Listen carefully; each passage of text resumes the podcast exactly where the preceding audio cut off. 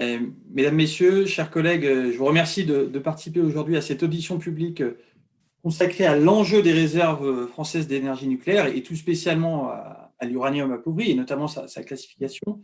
Bien entendu, on aimerait commencer cette audition par un hommage à Valérie Giscard d'Estaing qui nous a quittés cette nuit à l'âge de 94 ans. Nous retiendrons notamment sa volonté de moderniser le pays alors qu'il fut élu président de la République en 1974, tout juste après le choc pétrolier de, de 1973 c'est notamment sous sa présidence que la création de plus d'une quarantaine de nos 58 réacteurs actuels euh, a commencé euh, et que celle d'une douzaine s'est achevée. Euh, cet exploit industriel étonne encore aujourd'hui beaucoup de, pays étrangers. C'est aussi sous sa présidence qu'est entré en service le réacteur de, quatrième génération Phoenix et qu'a été lancée la construction de son grand frère, le réacteur Super. voilà. Nous avons euh, pris avec euh, mon, co-rapporteur Stéphane euh, Piednoir, présent également en visioconférence, l'initiative de cette audition dans le cadre de l'étude qui nous a été confiée par l'OPEXT, l'Office parlementaire d'évaluation des choix scientifiques et technologiques, étude elle-même lancée pour répondre à une saisine du bureau de l'Assemblée nationale sur les conséquences de l'arrêt du, programme du réacteur nucléaire Astrid. En effet, à partir des réserves d'uranium appauvri dont dispose aujourd'hui notre pays, ces nouveaux réacteurs s'ils sont un jour euh, largement déployés, pourraient potentiellement nous permettre de produire notre électricité durant plusieurs milliers d'années sans devoir apporter de matière, passant ainsi de l'autonomie industrielle que nous avons aujourd'hui à une autonomie énergétique euh, en matière d'électricité euh, plus totale. Merci pour cette introduction, chers collègues. Bonjour à, tous, bonjour aux collègues qui qui nous rejoignent prolonger donc les, propos de, Thomas, euh, je dois dire que cette audition intéresse évidemment également directement nos, collègues qui sont en charge de, l'évaluation du futur euh, PNGMDR, c'est-à-dire le plan national de gestion des, matières et déchets radioactifs qui est encore en cours de, finalisation. Euh, il s'agit, vous le savez, de la députée Émilie Cariou et du sénateur Bruno Sido, qui nous rejoindront sans doute et qui auront sans doute des questions à poser sur ce, sur ce sujet tout à l'heure. L'audition étant euh, ouverte au public et diffusée sur le, site internet de l'Assemblée en direct euh, et euh, en différé également d'ailleurs, je rappelle d'abord que l'uranium appauvri est appelé ainsi parce qu'il contient moins d'uranium 235, qui est, vous savez, l'isotope indispensable à nos réacteurs actuels, que l'uranium naturel. L'uranium naturel contient moins de 1%, environ 0,7% d'uranium 235 et il doit être enrichi en uranium 235 pour être utilisé dans les réacteurs euh, actuels. L'uranium appauvri est pour l'essentiel donc le, sous-produit de cet enrichissement euh, que, je viens de, que je viens de mentionner. La destination de, cet uranium appauvri est, un sujet. Il est actuellement entreposé sur euh, plusieurs sites.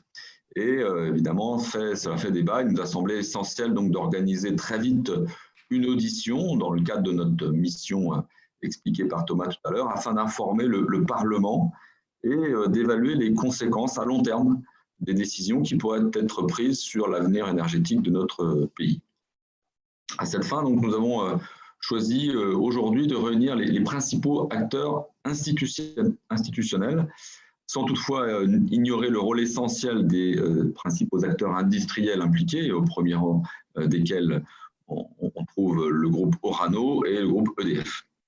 Nous les avons d'ailleurs interrogés sur leur position et euh, nous sommes même entretenus euh, très récemment, avant-hier précisément, avec euh, Jean-Michel Romary, qui est directeur maîtrise d'ouvrage démantèlement et déchets du groupe Orano. Merci Stéphane. En, introduction de ces tables rondes et en complément à ce que tu viens de dire, je, tiens à rappeler que depuis 30 ans, le Parlement joue, notamment au travers de, notre office, un rôle de premier plan dans la définition de la stratégie française et plus particulièrement euh, de gestion euh, des matières et déchets liés à cette forme d'énergie. La représentation nationale a défini euh, à travers plusieurs lois les grands principes qui régissent de façon cohérente le cycle de l'énergie nucléaire en se basant sur les principes de l'économie circulaire et du développement durable. Ils ont notamment fixé les objectifs en termes de gestion des matières et déchets nucléaires, tendant à minimiser ces derniers et à utiliser au mieux le potentiel énergétique de ces premiers.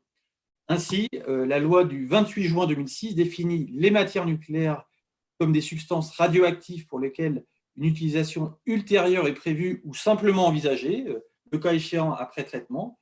Le législateur a ainsi clairement souhaité éviter que ces matières au fort potentiel énergétique puissent être abandonnées simplement en raison d'une absence d'utilisation certaine à court ou moyen terme.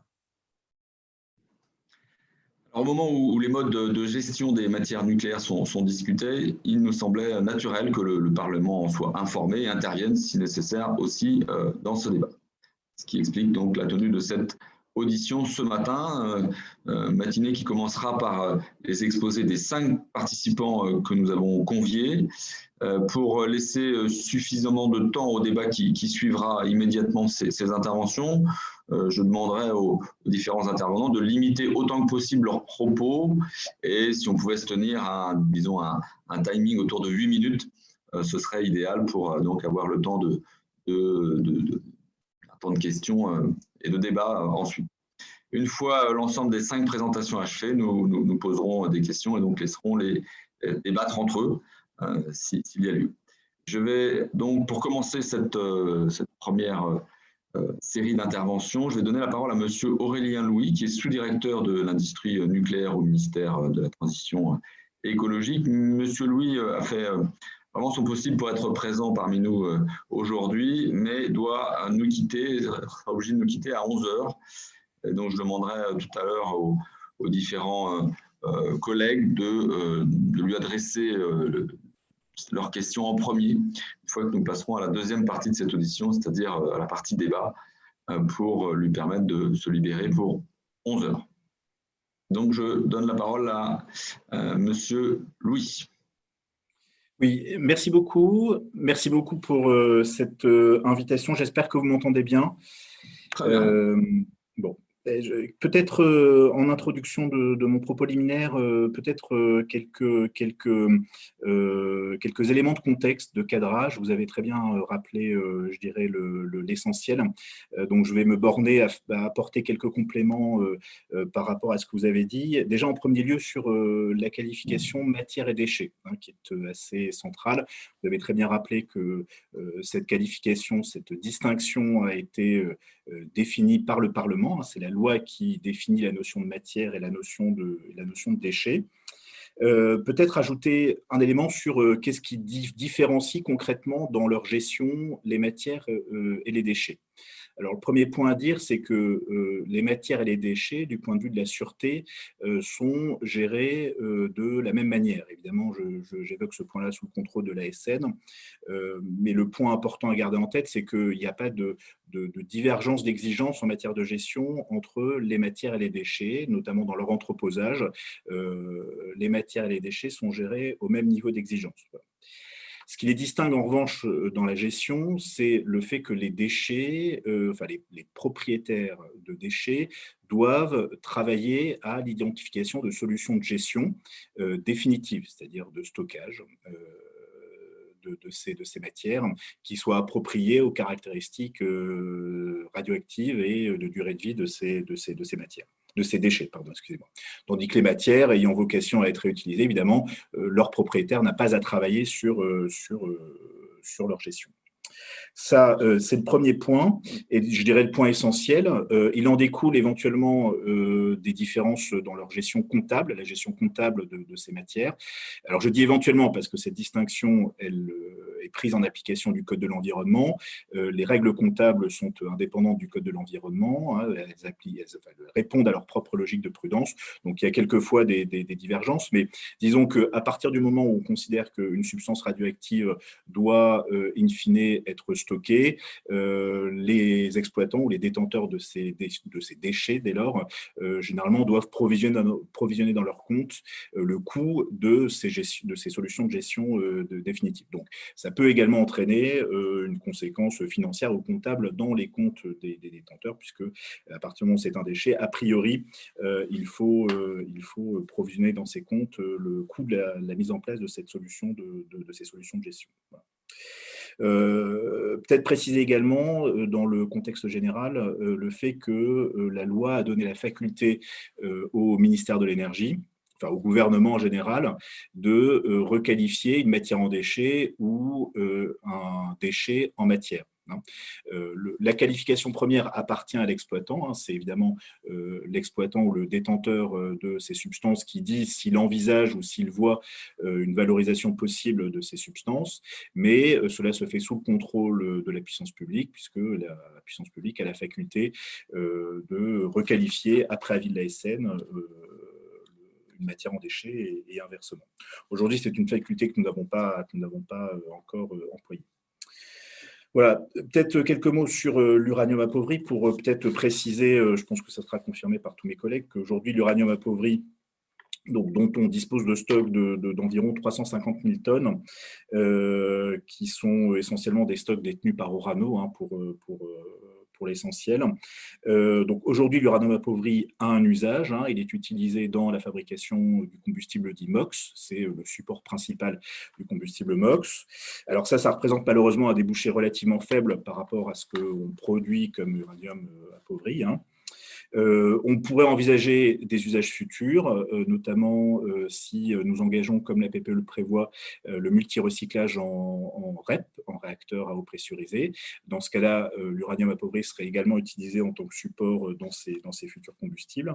Et puis, bien évidemment, à plus long terme, dans les combustibles RNR, là aussi, l'uranium appauvri pourrait être utilisé en, support de, ces combustibles, de ces combustibles RNR. Ça, c'est une première catégorie d'usage qui est disons, en vigueur actuellement, c'est euh, l'utilisation de l'uranium appauvri dans des combustibles euh, qui, rentrent dans euh, un cadre de recyclage ou de multi-recyclage. Le deuxième type d'usage, évidemment, de l'uranium appauvri, je pense qu'Orano a dû vous en parler, c'est le réenrichissement, c'est la possibilité de d'introduire de, l'uranium appauvri dans des cascades d'enrichissement et donc d'en refaire de l'uranium enrichi, destiné à être utilisé dans des combustibles classiques dits à l'uranium naturel enrichi.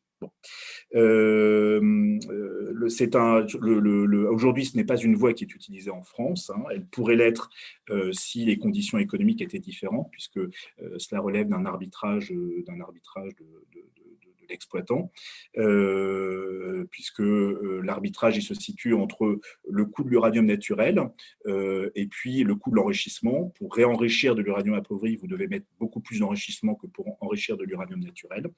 Aujourd'hui, les conditions évidemment économiques ne se prêtent pas à un réenrichissement de l'uranium appauvri, puisque les cours de l'uranium naturel sont très, sont très faibles.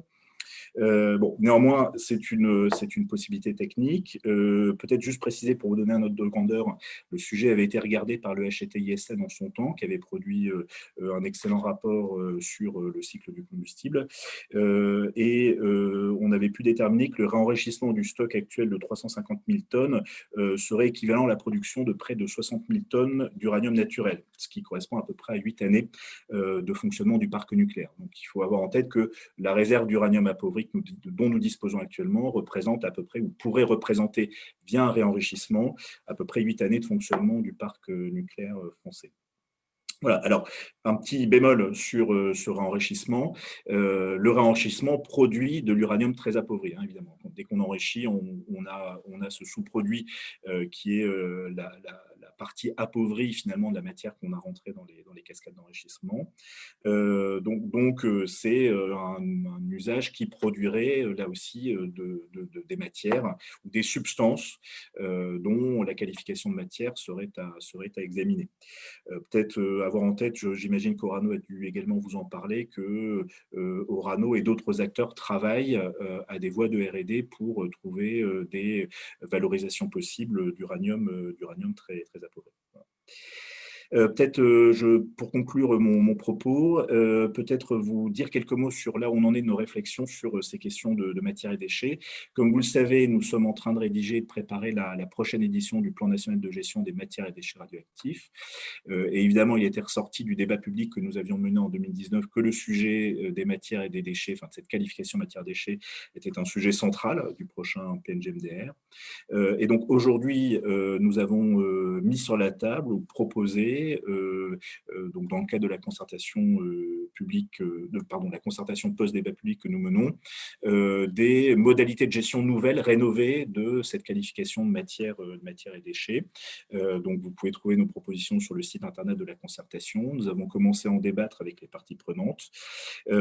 Aujourd'hui, ce qu'on envisage, c'est effectivement de renforcer le contrôle effectué par la puissance publique des actions menées par les exploitants en matière de recherche de pistes de valorisation.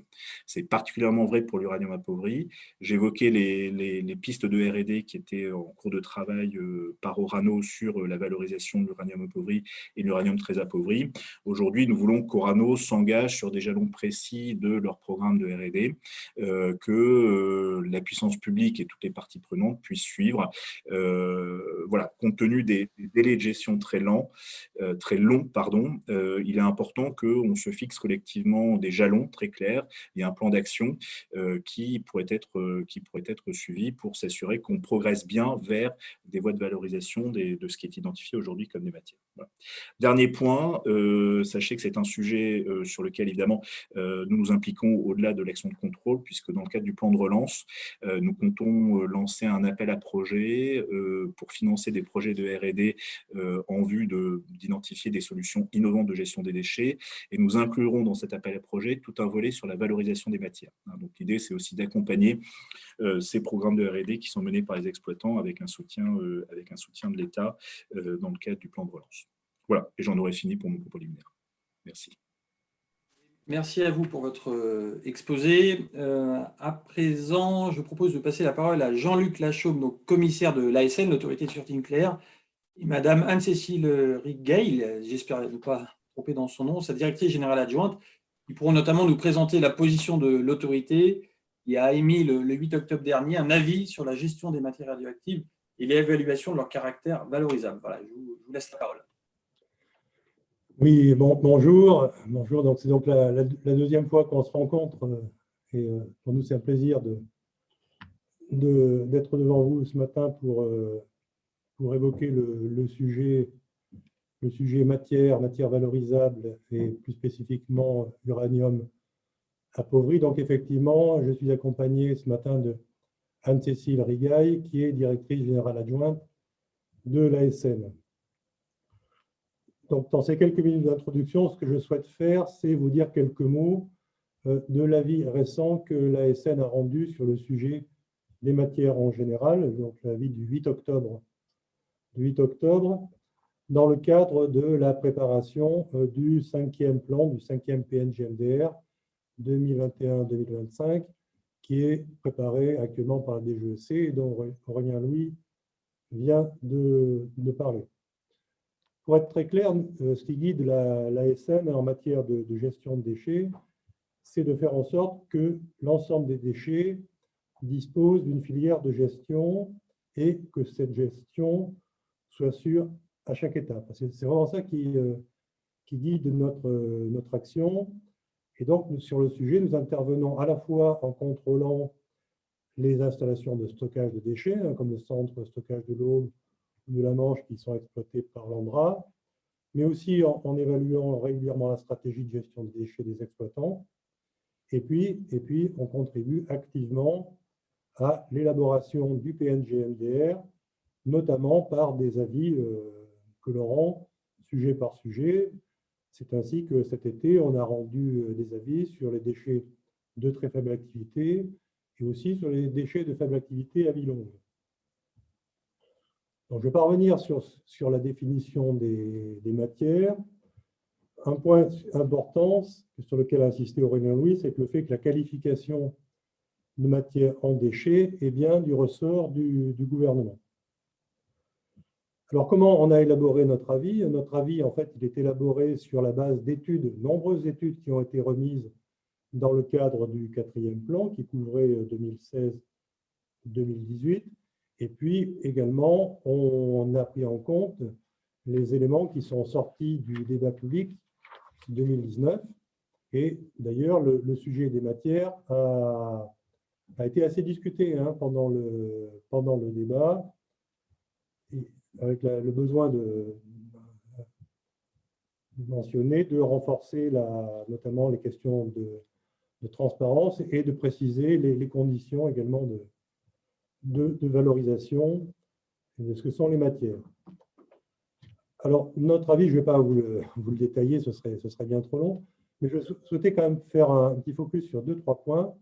D'abord, en, préambule, on a souhaité euh, essayer d'un petit peu éclairer euh, notre appréciation de ce qu'est le caractère valorisable des matières, parce que une matière valorisable, la définition, elle n'est quand même pas extrêmement précise, elle, est éminemment sujette à interprétation.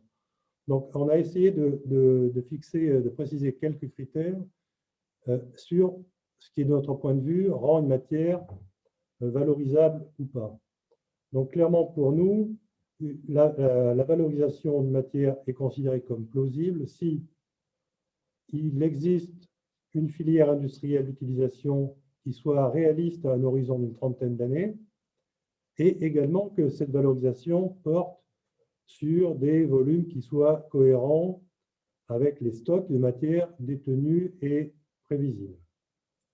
Donc, ce qu'on dit, c'est qu'au-delà, pour une perspective au-delà de, de 30 ans, eh bien, il est nécessaire à la fois d'anticiper les besoins d'entreposage dans des conditions sûres, mais également d'étudier la gestion possible de la substance en tant que déchet.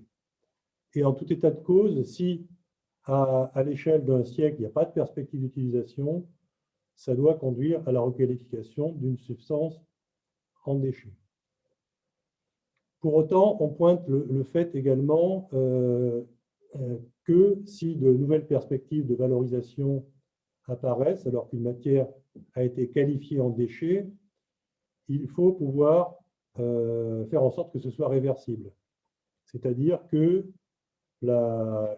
d'avoir une procédure, ce qui n'est pas le cas aujourd'hui, qui permette de requalifier en matière quelque chose qui serait qualifié de déchet. Et, et donc après, on passe en revue en fait les différentes matières. Euh, qui sont euh, détenus en France. Alors, il y a deux grands, deux grands paquets. Hein. Le principal euh, matières sont issues de la filière uranium-plutonium, c'est-à-dire issues de l'industrie électronucléaire. Mais il existe aussi d'autres matières non liées à ça, telles que des matières torrifères. je ne vais pas pointer là-dessus parce que ce n'est pas l'objet de, de la table ronde de ce matin. Clairement, donc, les matières issues de la filière uranium-plutonium, il y a l'uranium naturel qui est enrichi en, vue d'être utilisé dans les centrales. Mécaniquement, l'enrichissement de l'uranium produit à la fois de l'uranium enrichi, mais également de l'uranium appauvri, hein, dans un rapport qui est à peu près de 85 à 85%, 15%. Et il existe également en France donc un, un, retraitement des, euh, des, combustibles usés qui sortent des, centrales nucléaires, ce qui produit également mécaniquement de nouvelles matières qui sont l'uranium de retraitement et le plutonium. Donc, pour en venir spécifiquement au, à l'uranium appauvri, c'est un petit peu effectivement emblématique en ce qui concerne les matières, puisque de, part en fait le volume, hein. les volumes sont importants. L'inventaire de l'Andra dit qu'il y a 318 000 tonnes d'uranium appauvri à fin 2018. Mécaniquement, par l'enrichissement, il y a production de 6 700 tonnes nouvelles d'uranium appauvri par an en France. Donc, euh, ce qu'on constate, ce qu'on considère, c'est que donc, pour nous, au regard des critères d'appréciation de matières valorisables, une quantité substantielle de cet uranium appauvri doit être dès à présent requalifiée en déchet. Pourquoi? Alors certes, une fraction de cet uranium est, valorisable, hein, mais euh, les, flux prévisionnels d'utilisation euh, ne sont pas en adéquation avec les quantités détenues et avec les flux prévisionnels de production. Ça a été dit, un des débouchés euh, d'utilisation d'uranium appauvri aujourd'hui, c'est la fabrication de combustible MOX. C'est une centaine de tonnes par an. Il y a également la possibilité de réenrichir, euh, de réenrichir euh, l'uranium hein, qui est produit par le, retraitement. Mais quand bien même c'est possible. Alors, ce n'est pas possible sur plusieurs cycles, mais quand on produit, si on l'aurait enrichi, on produit quand même une quantité importante d'uranium appauvri, et ça ne change donc pas complètement la donne sur le total d'uranium appauvri. Et puis, euh, il y aurait euh, la perspective d'utilisation de cet uranium dans une filière de réacteurs à neutrons rapides. Simplement, on sait aujourd'hui qu'il n'y a pas de perspective industrielle de développement d'ici 2050. Et c'est pourquoi il nous semble qu'il faut travailler dès aujourd'hui à des perspectives de stockage sûr pour l'uranium appauvri. Alors, cette nécessité de travailler sur un, stockage, la faisabilité de stockage d'uranium appauvri, ce n'est pas une nouveauté. Hein, ça a déjà été envisagé dès le premier plan euh, PNGMDR 2006-2009 et dans le précédent plan, dans les prescriptions euh, consécutives au précédent plan, il avait également été demandé à l'ANDRA de réfléchir à, la faisabilité d'un tel stockage. Donc voilà, je, pense que je ne vais pas aller plus loin sur euh, l'uranium appauvri, c'est voilà la, position euh, qui est la nôtre et qu'on précise à travers notre avis du 8 octobre. Dans notre avis du 8 octobre, il y a d'autres sujets qu'on aborde, notamment sur la nécessité d'un entreposage sur des combustibles usés parce que euh, d'ici 2030, on va arriver à une saturation euh, si rien n'est fait pour augmenter les capacités d'entreposage. Et puis également, dans notre avis, on pointe un sujet qui est nécessaire, c'est le lien entre le PNGMDR et la politique énergétique. Et, ce qu'on demande, c'est que lors de la prochaine programmation pluriannuelle de l'énergie, il soit donné des indications claires sur la poursuite du, retraitement des combustibles usés. Aujourd'hui, euh, ce, ce, qui est dit, c'est que le, retraitement est poursuivi jusqu'à l'horizon 2040. Simplement, quand on s'intéresse au sujet des matières et des déchets, on est dans un domaine du temps long. Les choses prennent du temps à se mettre en place et donc il faut anticiper dès aujourd'hui. Voilà, j'en ai terminé pour euh, ce propos introductif. je remets mon micro. Merci, euh, Monsieur Lachaume. Merci pour cet euh, exposé très complet et qui, suscitera très certainement un certain nombre de questions par la suite, puisque nous sommes évidemment au cœur de, du sujet sur le, classement de, de l'uranium appauvri. Nous avons manqué un certain nombre de, nos devoirs euh, tout à l'heure en introduction. Je voudrais saluer euh, euh, le président de l'OPEX, Cédric Villani, qui est évidemment parmi nous, ainsi que le, premier vice-président Gérard Longuet. voilà, ils, auront aussi sans doute beaucoup de questions en étant spécialistes de ces sujets-là à, l'issue des présentations. Euh, donc bonjour à, bonjour à eux deux et, évidemment on compte sur eux pour alimenter le débat tout à l'heure, je, n'en doute pas. Merci Stéphane. Merci Cédric. Euh, je vais donner maintenant la parole à, Stéphane Sarad qui est, euh, qui est, directeur des programmes énergie du, CEA, commissariat à l'énergie atomique, commissariat qui étant évidemment responsable du, programme et du projet de réacteur Astrid qui est au cœur de, notre, de la mission que nous menons avec, avec Thomas. Monsieur Sarad, je vous laisse donc la, parole pour un, exposé comme euh, vos prédécesseurs. Merci beaucoup, euh, Monsieur Pied-Noir. Mesdames et messieurs, j'espère que vous m'entendez. Voilà, je vous remercie donc de, cette invitation. Euh, et effectivement, en tant que représentant du CEA, je vais, je vais être amené à revenir sur des choses qui ont déjà été évoquées précédemment, et je m'en excuse. Mon objectif étant de, vous donner un contexte, euh, on va dire, d'un point de vue CEA, c'est-à-dire euh, plus scientifique et technique. Alors, ce qui a été évoqué, effectivement, c'est euh, la stratégie qui est la nôtre, c'est celle du, cycle du combustible que nous avons en France. Et les, notions de flux ont été rappelées partiellement, donc je, vais les, réaffirmer. Donc, globalement, le, le flux d'uranium naturel en France, c'est à peu près 8000 tonnes par an donc, qui sont traités, donc qui sont euh, justement enrichis de manière à produire, ça a été dit, 7700 tonnes euh, d'uranium euh, appauvri et un peu moins de 1000 tonnes d'uranium enrichi, donc qui va être utilisé en, centrale nucléaire cet uranium enrichi, ce combustible usé, sera retraité pour pouvoir récupérer du plutonium et fabriquer donc du combustible MOX. Et ça a été évoqué aussi dans, ce cycle annuel. Il y a à peu près un peu plus d'une centaine de tonnes d'uranium appauvri qui sont mobilisées pour, pour fabriquer ce combustible MOX. Donc voilà, ça donne une idée un petit peu de, des, flux, des flux annuels. Euh, nous sommes effectivement à l'heure actuelle autour donc, de, 318 000 tonnes euh, par an, euh, de stock. Pardon. C'est dans les chiffres qui ont été donnés par, par l'ASN en fin 2018. Et il faut préciser que cet uranium appauvri est sous forme d'un oxyde stable, qui est l'U3O8. donc, je le précise puisque certains pays, notamment les États-Unis, eux, stockent directement leur, uranium appauvri sous forme UF6, sous forme gazeuse, alors que nous, nous avons euh, fait quand même à la base le choix de mettre euh, cet uranium appauvri sous une forme, une forme stable.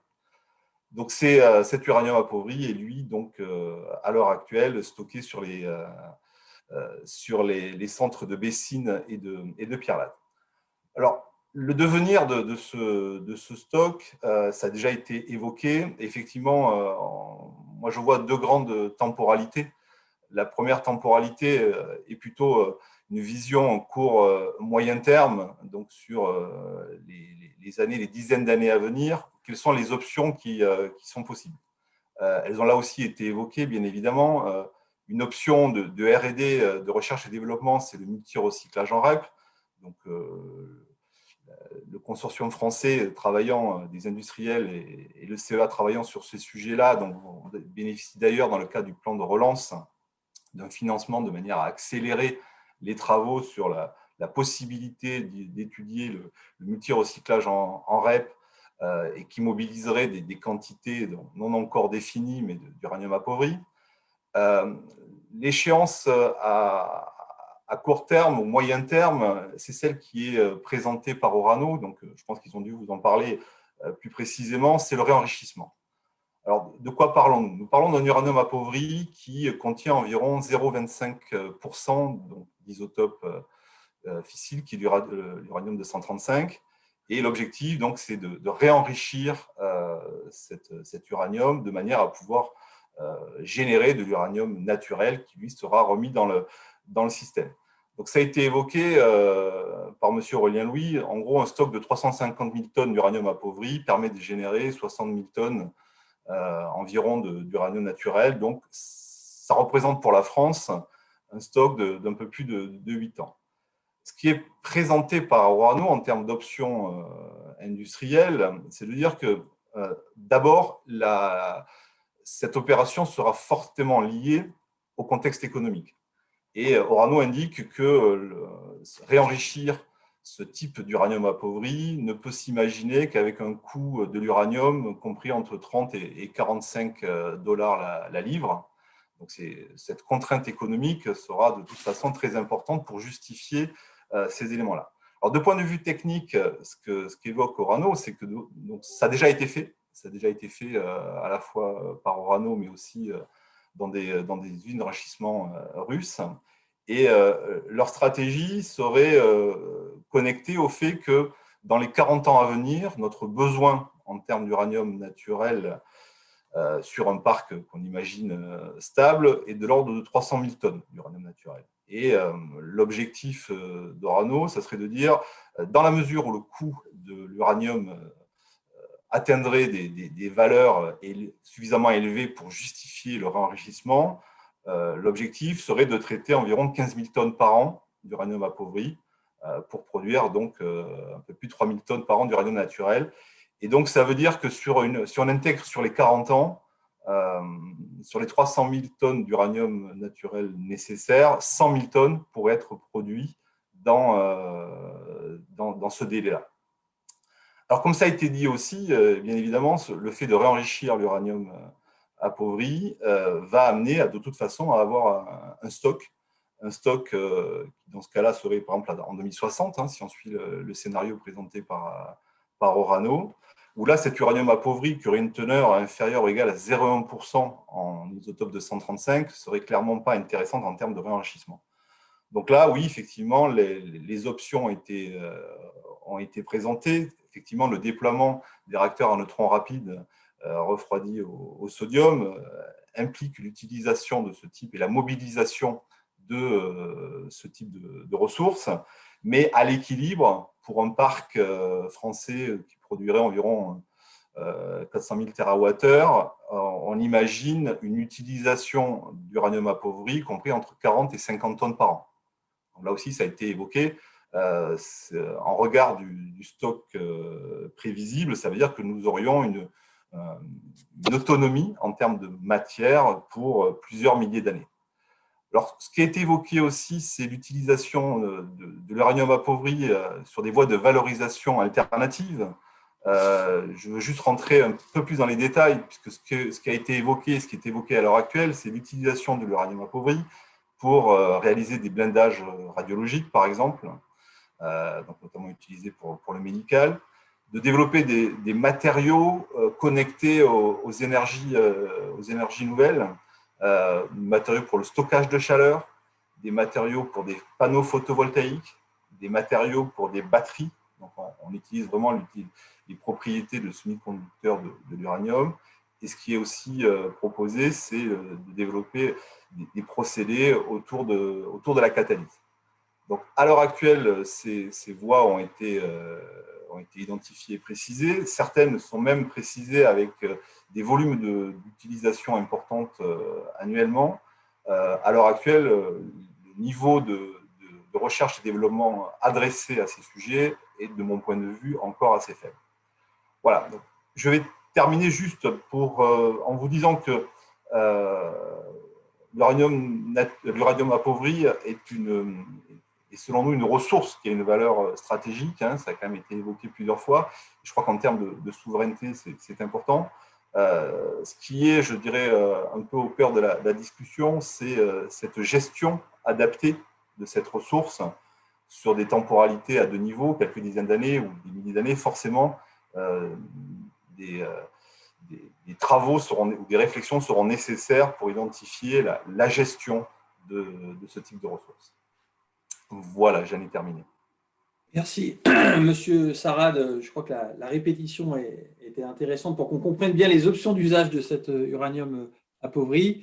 Euh, c'est à présent à Madame Virginie Vasselin, chef du service stratégie filière à l'ANDRA, donc l'Agence nationale pour la gestion des déchets radioactifs, euh, qui pourrait notamment nous prendre la parole pour notamment nous présenter les solutions euh, qui permettraient de stocker à très long terme une matière telle que l'uranium appauvri. Euh, donc, Madame Bastin, vous avez la parole. Bonjour, merci de nous avoir permis de faire cette présentation. J'ai quelques planches donc, qui ont été préparées. Je ne sais pas si vous les voyez. pour l'instant, on ne les voit pas. Mireille va peut-être pouvoir vous donner la main pour partager votre écran. Voilà. Ah, euh, bah voilà. Comment Voilà, donc on les voit. Vous Très bien. Bah, je vous remercie. L'écran est, commencé. Je, vous remercie. Euh, est-ce qu'on peut passer à la, planche suivante, s'il vous plaît? Voilà. Donc, euh, tout d'abord, donc, ce qu'on voulait rappeler en premier lieu, hein, ainsi que M. Lachaume l'a fait, c'est que il y a une démarche pour le développement euh, du stockage des matières qui a été euh, démarrée, donc, euh, notamment dans le cadre du PNGMDR 2010-2012, donc à titre prudent. Donc, les différents acteurs, producteurs, Andra, ont travaillé sur des options de stockage des matières. Dans la poursuite de ces travaux, ah, excusez-moi, je ne vois plus la présentation. Ah oui, je crois que Michael a dû... Voilà, ça revient. Merci. Donc, dans la poursuite de ces travaux, donc, et à titre conservatif, le PNGMDR 2016-2018 a demandé à l'ANDRA de poursuivre les études de faisabilité du stockage des matières, notamment uranium appauvri, mais aussi uranium de retraitement et, matières torrifères, dans le cas où celles-ci seraient classées en tant que déchets euh, radioactifs. Euh, il faut noter que ces études sont menées en collaboration avec les propriétaires des matières. Donc la prochaine étape euh, majeure pour nous sur ce sujet est un livrable qui est attendu dans le cadre de la cinquième édition du plan. Euh, planche suivante, s'il vous plaît. Alors, quels sont les enjeux en présence hein, lorsque l'on parle du stockage, euh, de la faisabilité d'un stockage pour l'uranium appauvri? C'est d'abord un enjeu de volume. En effet, donc on vous a mis sur cette planche, ça a été mentionné par les différents intervenants précédents, donc l'uranium appauvri donc, présente un volume donc, dans l'édition nationale de l'inventaire, donc un volume de 115 000 mètres cubes. Et si l'on le met en regard d'une catégorie de déchets donc, qui a des enjeux similaires, donc qui est la catégorie des déchets de faible activité à vie longue, on voit que pour ces déchets, nous avons à l'inventaire 90 500 mètres cubes. Donc, on voit que ça représente des enjeux en termes de volume. Par ailleurs, euh, nous avons aussi des enjeux en termes de sûreté. Donc, ces matières, ce sont des matières qui présentent de faibles activités, mais avec des radionucléides qui sont à vie longue, voire très longue. Euh, l'uranium appauvri est principalement euh, composé d'uranium 238, hein, qui a une période de 4,5 milliards d'années.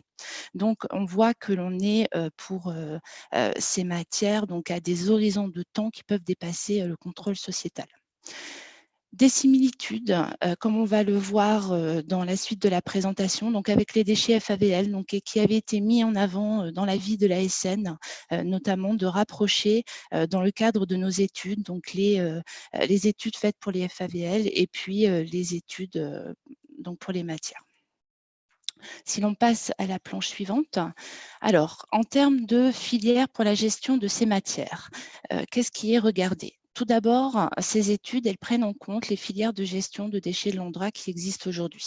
Euh, notamment, nous avons des centres en exploitation dans l'Aube pour les déchets TFA, donc de très faible activité, et les déchets de faible et moyenne activité à vie courte. Euh, ces centres ne peuvent pas, compte tenu des caractéristiques euh, des matières, prendre en compte ces, matières donc, dans, dans ces centres.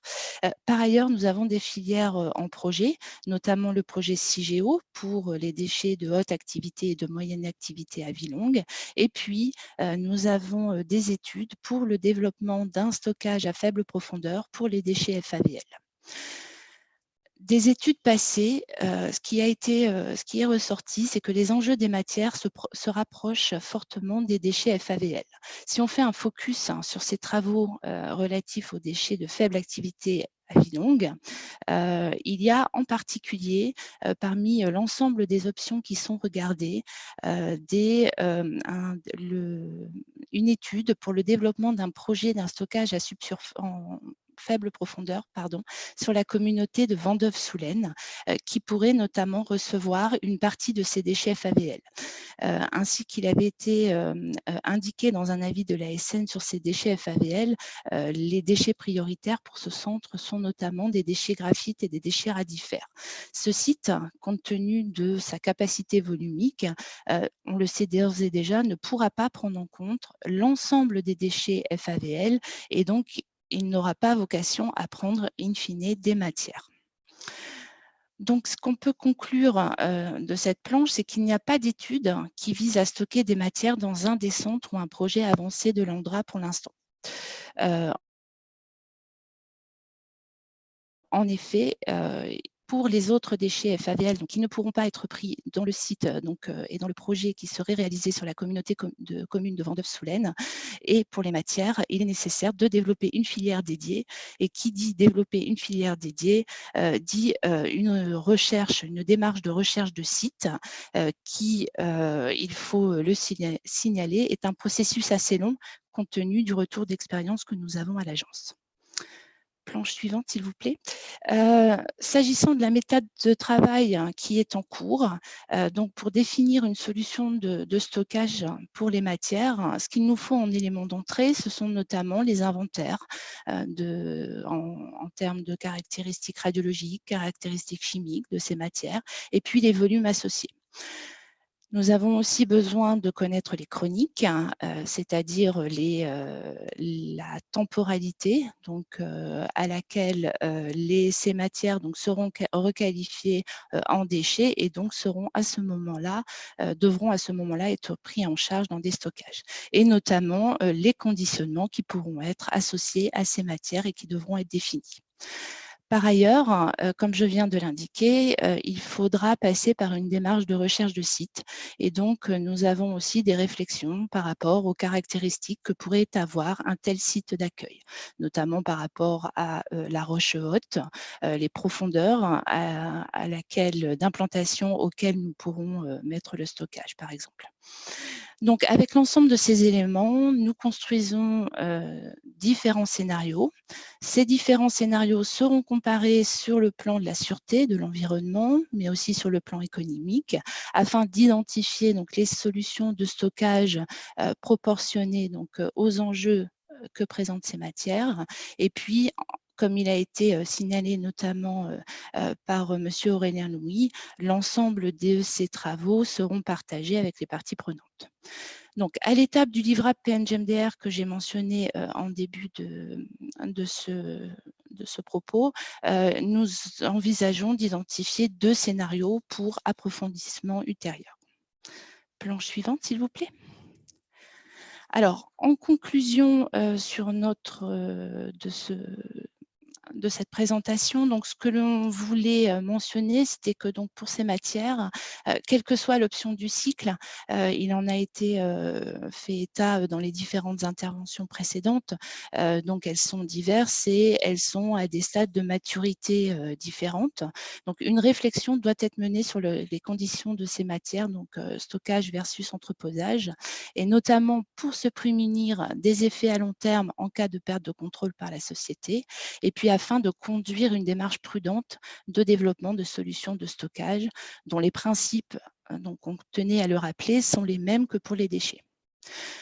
Ainsi, euh, nous avons une démarche progressive donc, euh, qui est en cours. Cette démarche s'inscrit dans le temps pour démontrer la faisabilité du stockage des matières. Alors, cette démarche, cette démarche aura des étapes de concertation avec les, les, les parties intéressées. Toutes les options techniques possibles euh, doivent être étudiées et pour l'instant donc sont sur la table. Euh, ce, que j'ai souligné aussi, c'est que cela nécessiterait in fine un processus de recherche de site. Et puis ce qu'il est important aussi de mentionner, c'est que pour euh, dimensionner donc un stockage pour ces matières, il nous faudra le jour venu un inventaire précis des matières qui in fine seront requalifiées en déchets, avec notamment la temporalité des besoins. Donc voilà les différents éléments que l'on voulait porter à votre connaissance. Je vous remercie pour votre attention. Merci euh, Mme Vasselin de cette euh, présentation. Peut-être que euh, si vous en êtes d'accord, vous pourriez nous, nous, envoyer le diaporama que vous avez présenté, si ça ne pose pas de problème. nous l'avons transmis hier, donc vous l'avez à disposition. Ah bah c'est parfait, c'est parfait. Merci. Vous avez anticipé nos demandes. Merci donc pour cette euh, présentation. Pour conclure donc cette, euh, cette série d'interventions et, en quelque sorte euh, ouvrir le débat avec les, les, institutions que, que, nous avons conviées à cette audition, nous allons maintenant donner la parole à, une association, l'association Sauvons le climat, qui va nous faire une présentation à deux voix. D'une part, Monsieur Hervé Niffenecker, qui est président de cette association, et euh, d'autre part, Monsieur Jean-Pierre euh, Pervès, qui est ancien directeur du centre euh, CEA Saclay et qui est membre du conseil scientifique de, l'association. Donc nous essaierons de, diffuser leur support de présentation qui, vous sera communiqué par la suite.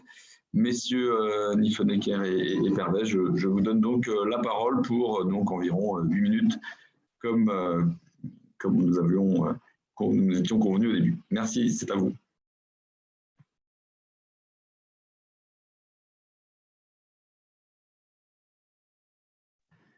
On ne vous entend pas pour l'instant.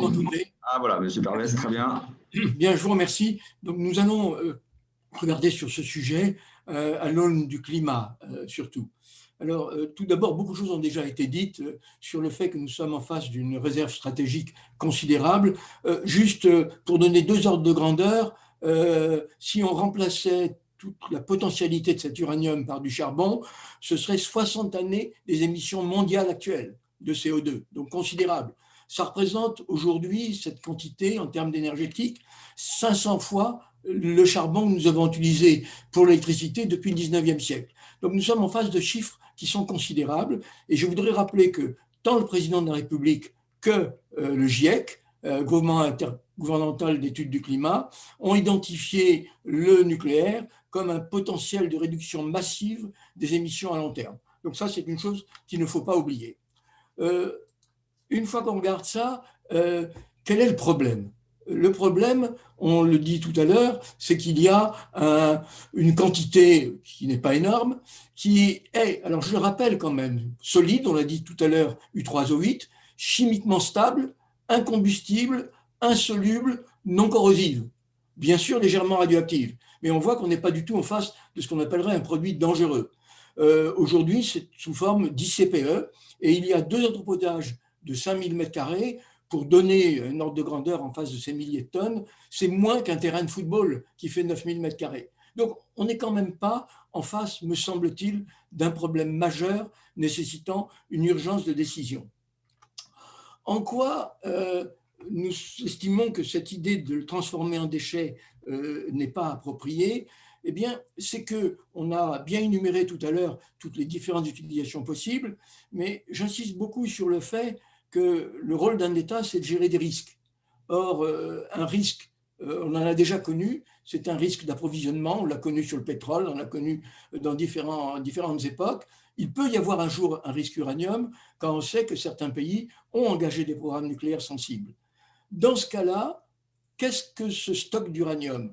On l'a dit tout à l'heure, c'est 8, 10 ans, 12 ans de consommation française euh, pour produire toute son électricité. C'est-à-dire qu'on est en face, pour moi, d'une réserve stratégique importante et euh, on, a vraiment à maintenir dans notre tête qu'avoir une telle réserve est unique. On peut pas, le gaz, c'est trois, trois mois. Euh, les autres matériaux énergétiques, c'est quasiment rien. Donc c'est le seul stock stratégique important que nous avons sur nos territoires et dont nous sommes euh, propriétaires. Bien sûr, au-delà, il y a les utilisages futurs pour les réacteurs quatrième génération qui sont des quantités considérables. Pourquoi requalifier en déchets? Bon, euh, le ministère nous parle de sûreté nucléaire et d'enjeux urgents, je ne vois pas comment. L'ASN, prudemment, euh, d'une part, nous dit qu'il faut dès à présent qualifier en déchets. Je ne comprends pas non plus pourquoi dès à présent pour une ICPE qui est euh, trois fois plus petite que le moindre stockage d'Amazon. Euh, donc, derrière ça, moi je dis, il y a un vrai danger.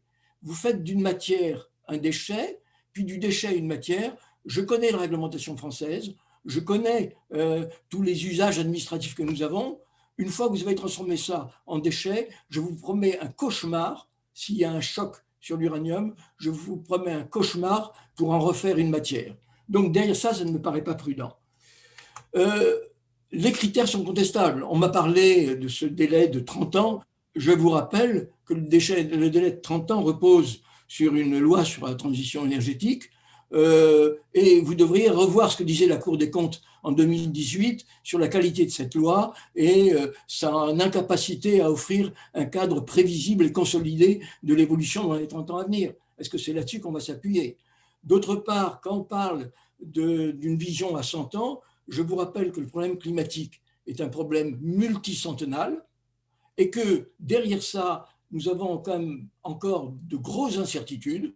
Euh, que va être l'effet du dégel du permafrost? Que va être l'effet de la fonte des glaces du Groenland? Que va être l'effet de la disparition des glaces de mer euh, dans l'Arctique? Ce sont toutes choses qui aujourd'hui sont connues, modélisées, mais avec un grand niveau d'incertitude et je suis loin de ne pas être persuadé que dans 15 ou 20 ans, nous pourrions avoir, compte tenu des progrès réels faits et euh, de l'évolution du climat, nous puissions avoir besoin d'actions très puissantes comme celle dont on parlait tout à l'heure en 73 avec M. Mesmer. Derrière ça, moi je dis, il est très difficile de comprendre pourquoi il y a une urgence. Euh, nous sommes dans une crise économique majeure est-ce que c'est le moment de lancer des études sur des stockages profonds de quelque chose qui pourrait redevenir réutilisable? Il faut que les gouvernements futurs, les prochains, gardent la plus grande souplesse, donc aient accès à une réserve stratégique rapidement.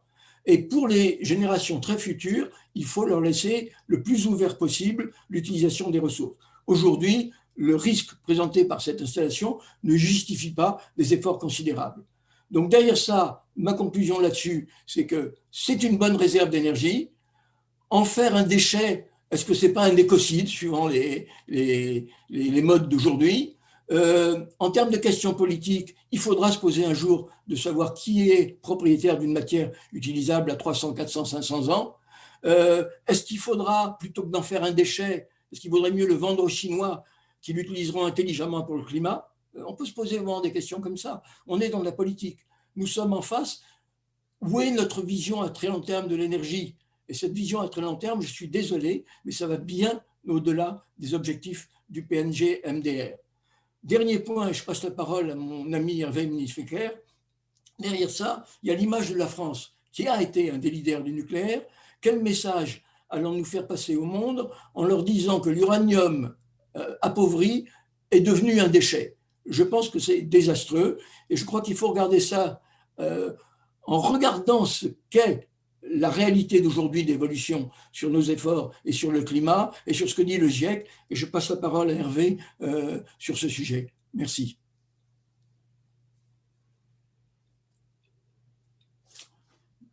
Donc je pensais à Hervé Nifnecker, s'il n'est pas en ligne. Est-ce que vous... On l'avait tout à l'heure, mais Écoutez, si on n'arrive pas à le joindre, je prendrai la suite. Ça pose pas on le voit, mais on le voit, mais il n'a pas, il n'a pas mis son micro. Il n'a pas dû mettre son micro, oui. En bas à gauche, donc, euh, Monsieur Nifekar, vous avez un, un micro sur lequel vous pouvez cliquer pour activer votre propre micro. Peut-être que dans l'attente, dans l'attente, Monsieur Hervé, vous pouvez continuer et puis si. Euh, je vais peut-être commencer et vous m'interrompez si euh, Hervé peut se mettre en contact. Hein. Euh, tout d'abord, je voudrais faire un très bref rappel, c'est que les émissions de CO2 liées à la consommation d'énergie ont encore augmenté de 1,1% par an au cours de la dernière décennie. Donc dire que nous progressons sur le climat est très loin d'être parfaitement exact. Je crois que votre collègue a activé son micro, alors peut-être qu'on peut lui demander de tester. Oui, est-ce que vous m'entendez maintenant? On vous entend très bien. Bon. Euh, écoutez, d'abord, je vais dire une chose, c'est que j'ai commencé ma carrière au CEA avec Georges Vandriès, qui était à l'origine du programme Rapide, donc euh, commencé par Rhapsody, Super Phoenix et, euh, Phoenix et Super Phoenix. Ces gens-là, ils avaient vu le potentiel du nucléaire. À l'époque, on ne parlait pas encore beaucoup du réchauffement climatique, mais pour faire face aux besoins de l'humanité en ce qui concerne l'énergie. Et je dois dire qu'en voyant l'évolution, arrêt de Superphénix et maintenant euh, suppression du programme Astrid, je, dois dire que je ne comprends plus très bien quoi. Qu'est-ce qu'on cherche, de quoi on a peur, qui intervient. Alors, ce que je voudrais dire, c'est d'abord l'importance de la production d'électricité dans le bilan d'émissions de CO2. Alors, actuellement, si vous voulez, euh, pour le monde, hein, il faut se mettre au niveau du monde parce que c'est au niveau du monde qu'on pourra gérer le réchauffement climatique et pas au niveau de la région parisienne. Donc voilà, actuellement, euh, les émissions sont d'environ 33 milliards de tonnes de CO2 et les émissions qui sont liées à la production d'électricité sont de 14 milliards de tonnes. Et ça, ça peut expliquer pourquoi, par exemple, si on compare la France et l'Allemagne, les Allemands euh, produisent euh, chaque année 719 euh, milliards de, millions de tonnes de CO2 et la France 308. Si on se réfère et donc, si vous voulez, ce total, euh, ce total d'émissions de CO2 est largement dû à la production d'électricité, la différence de, production, de méthode de production d'électricité. Si on considère qu'on peut avoir un indice de la qualité euh, climatique de l'économie, on peut utiliser le rapport entre les émissions de CO2 et le PIB. L'Allemagne en est à 0,2 la France à 0,1, c'est-à-dire deux fois moins, et le monde à 0,4. Alors là, ça va effectivement flasher. Si le mix énergétique de la France avait été appliqué dans le monde, eh bien, on aurait pratiquement réglé le problème du CO2, Hmm. puisqu'on aurait divisé par 4 les émissions actuelles, donc je vous disais Je, 32. je pense que, merci beaucoup pour votre. Pour, je pense que sur le nucléaire civil en tant que tel, on est, on est persuadés tous autour de, de la table de, de ces éléments. Alors, pour avoir le plus de temps possible sur le sujet qui nous intéresse. si- Alors, je- justement, il se trouve qu'il y a des scénarios du GIEC qui comportent plus ou moins de nucléaire.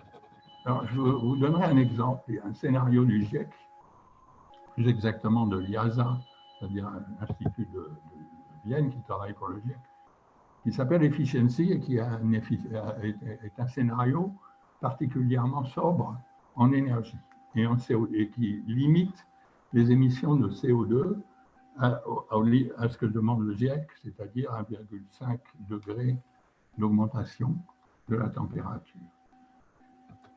On s'aperçoit que ce, scénario, bien qu'il soit très sobre, utilise beaucoup la technique de capture-stockage du CO2.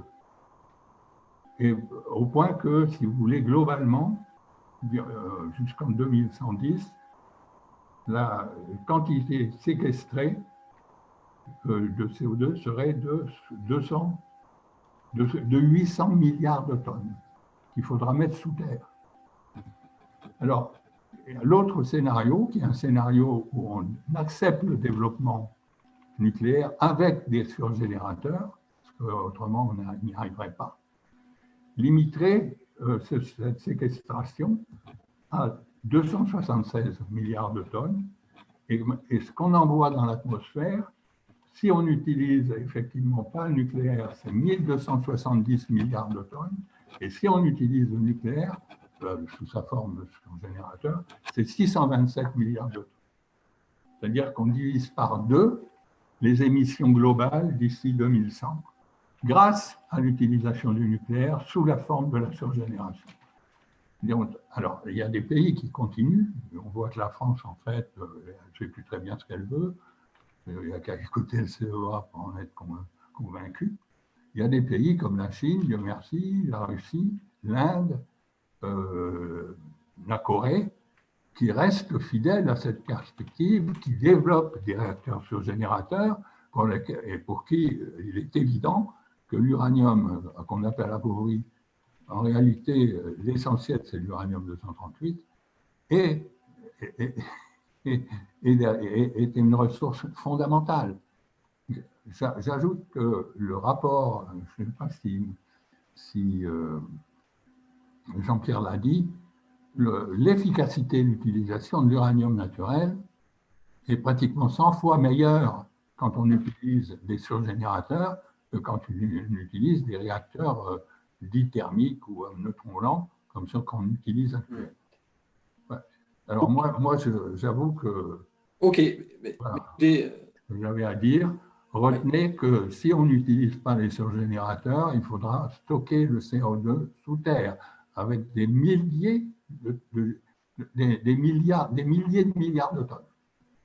Très bien, bah, écoutez, merci beaucoup pour vos deux interventions qui vont permettre d'ou- d'ouvrir le, débat et vos interventions en complément de, l'avis des acteurs institutionnels. Donc, je crois que nous allons pouvoir maintenant passer aux, questions. Et pour commencer, je propose de, prendre les, questions peut-être de, de notre président Cédric Villani, président de l'OPEX, et peut-être de Gérard Longuet, s'il en a une, premier vice-président. Voilà, Cédric, je propose de, de poser Bien question. sûr, merci, merci beaucoup. Euh, merci beaucoup, cher Thomas, cher Stéphane, pour l'organisation de cette excellente audition. Euh, les intervenants se sont extrêmement bien complétés. Certaines des questions qui surgissaient tout naturellement à l'issue des premiers exposés ont trouvé leur euh, réponse déjà dans, dans certains autres exposés. En particulier, j'avais des, des interrogations au début sur les, caractéristiques euh, physiques, pratiques du stockage, quelle surface, quel volume, etc., euh, ce genre de choses. Il a été euh, en bonne partie répondu. On voit bien dans, cette, dans ces présentations à quel point il y a d'un côté les problèmes scientifiques, où on comprend assez bien quelles sont les options, quelles sont les filières que c'est possible, et puis les problèmes purement techniques, problèmes d'ingénieurs, qui sont extraordinairement importants en l'occurrence, et qui sont des problèmes extrêmement pratiques. une question et puis je. quelle, euh, quelle, euh, quelle, quelle, quelle durée, quelle, euh, Oups, nous avons de l'interférence avec Gérard. Ouais. Euh, euh, question numéro un. la question du prix du, du cours de l'uranium naturel a été évoquée. Qu'est-ce qui influe aujourd'hui sur ce, sur ce cours? Quelles sont les perspectives à venir?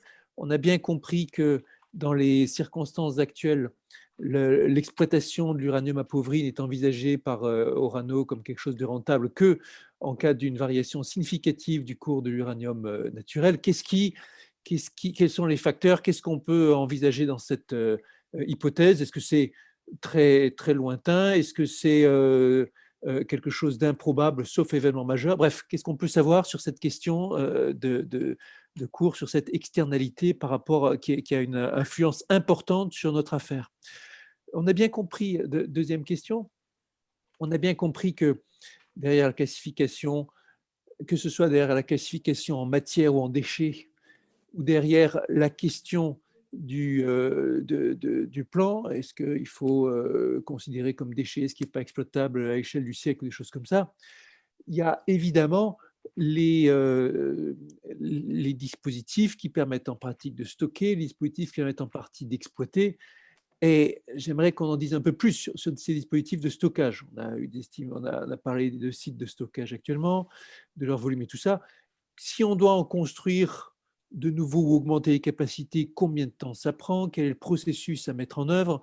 Euh, processus, euh, quel, est le coût technique? Quel est le coût en matière de débat public Bref, qu'on ait ces éléments par rapport à l'évolution éventuelle de nos, moyens. Et puis, euh, troisième question, ouais, à un moment, il faut effectivement qu'on discute de cette question euh, Astrid, euh, pas Astrid, qui est l'origine de la saisine initiale par, par l'OPEX. Qu'est-ce qu'on fait en matière d'exploitation sur le long terme quand, dans un contexte où le, projet Astrid a été abandonné? Voilà mes trois questions. Ok, merci, cher président. Je passe la parole à Gérard Longuet. Oui, merci Stéphane. Euh, pour dire la vérité, je suis un petit peu indisponible parce que le décès du président Giscard d'Estaing, qui a été le, patron de mes débuts, me, euh, sollicite beaucoup et, par conséquent, je, n'ai pas l'esprit complètement libre. En revanche, je voudrais porter euh, au débat auquel j'ai enfin, aux échanges auxquels j'ai assisté, euh, deux observations.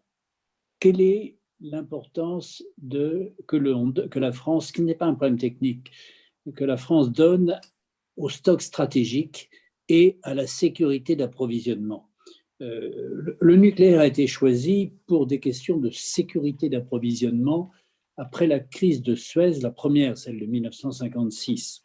Et nous avons survalorisé l'indépendance et l'autonomie en payant pendant de très nombreuses années une énergie électrique nucléaire plus chère que l'énergie fossile. Mais il se trouve que la décarbonation de l'économie d'une part et euh, le, le, prix du fossile après les chocs pétroliers d'autre part ont rendu ce choix pertinent. Aujourd'hui, moi, je suis très sensible à l'argument de M. Pervès sur le fait que transformer une matière en déchet a un caractère irréversible. Et prendre cette décision aujourd'hui me paraît, ah, c'est un problème politique, c'est pas un problème technique, me paraît extrêmement dangereux parce que les, deux facteurs que Orano a évoqués, euh, le prix de l'uranium et d'une façon générale le prix de l'énergie, sont des facteurs extraordinairement insaisissables, erratiques, avec des variations spectaculaires. Souvenons-nous que le, baril de pétrole s'est promené entre 30 et, et, 100 dollars le baril ces dernières années. À certains moments, on imaginait qu'il atteindrait les 200. Aujourd'hui, euh, il se traîne, il se traîne. Quant à la PPE, regardons le, de, sans susciter de passion particulière, le président de la République, et je le soutiens, a repoussé l'échéance de la part du nucléaire dans le mix énergétique électrique français de 70 à 50 de 10 ans. Et euh, il est tout à fait plausible que le sens des réalités amène euh, le même président ou son successeur à prendre une décision de même type. C'est la raison pour laquelle j'ai tendance à dévaloriser les, les facteurs les paramètres strictement économiques de court terme parce que je ne les sens pas très opérants sur le long terme. Car ce qui apparaît avec force, c'est que lorsqu'une décision est prise, elle est prise pour, pour le très long terme. Donc, je, souhaiterais que Stéphane, dans sa, dans sa réflexion, euh, évidemment, donne les éléments techniques, et nous les avons eus euh, sur l'importance du entreposage, stockage, pour vivre la, la, gestion lente mais certaine et solide du stockage en couche géologique profonde des déchets à forte activité vie longue dans mon département, euh, en Meuse. Euh, je, sais que nous maîtrisons ces sujets, mais que le stockage est évidemment plus rassurant sur le, temps euh, sociétal, en quelque sorte, l'éternité, que l'entreposage. Maintenant, le stockage a un caractère irréversible, que je pense techniquement, enfin, tout est possible techniquement, mais il est assez peu réversible, disons, et, si, si le, à ce moment-là, la matière devient définitivement un déchet, ce qui serait se priver d'une opportunité. Voilà, ce n'est pas proprement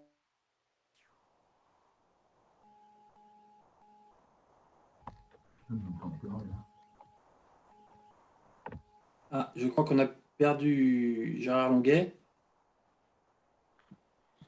Oui, effectivement, on n'entend plus. Bon, je crois qu'on avait, il avait essentiellement achevé sa question. Ah voilà, il revient. Voilà. Donc non, non, euh, je, n'ai à, proprement pas de questions à poser, si ce n'est de valoriser la préoccupation stratégique, qui est la préoccupation de long terme, euh, et dont le coût doit être euh, acceptable au, regard de la, de la solidité que nous donne ce stock stratégique.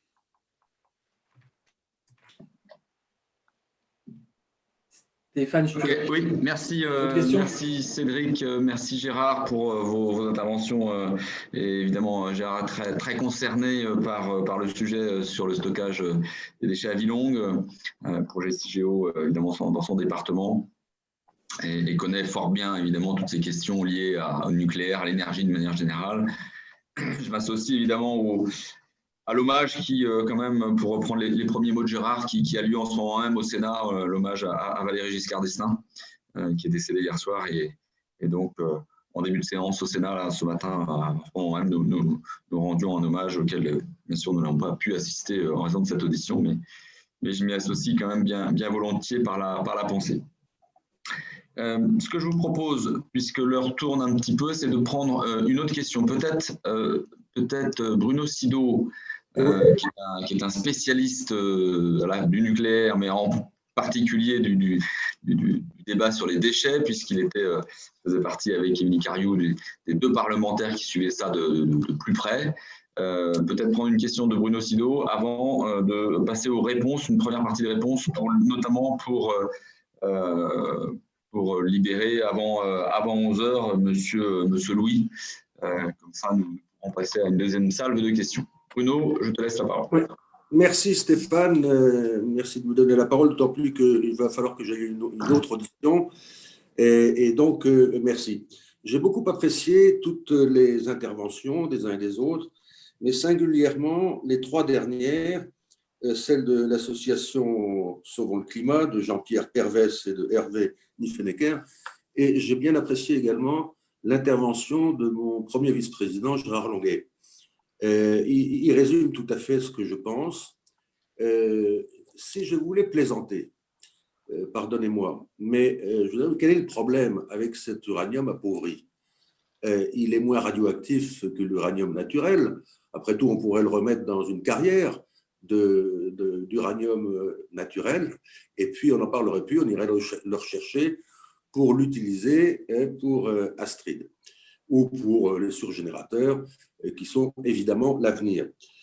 Alors, euh, effectivement, transformer une matière en déchet, ça me semble, connaissant la velléité des Français, nos décideurs, irréversible. Si on les, si on déclare en déchets, euh, bien entendu, ils ne reviendront jamais en matière réutilisable parce que les écolos nous tomberont sur le dos, parce que, etc., etc. L'opinion publique aura peur, pourquoi les avez-vous mis en déchets si on peut les réutiliser Enfin bref, euh, euh, c'est l'erreur majeure, je pense qu'il ne faut pas faire. Il faut maintenir peut-être en, créant un, un, stockage léger pour qu'elle soit bien confinée, etc. etc.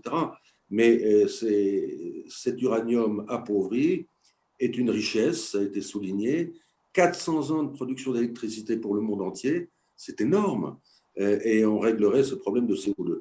Donc, merci pour cette audition qui, qui éclaire finalement l'erreur que fait le gouvernement actuel, me semble-t-il, de vouloir arrêter le programme des surgénérateurs Astrid et autres.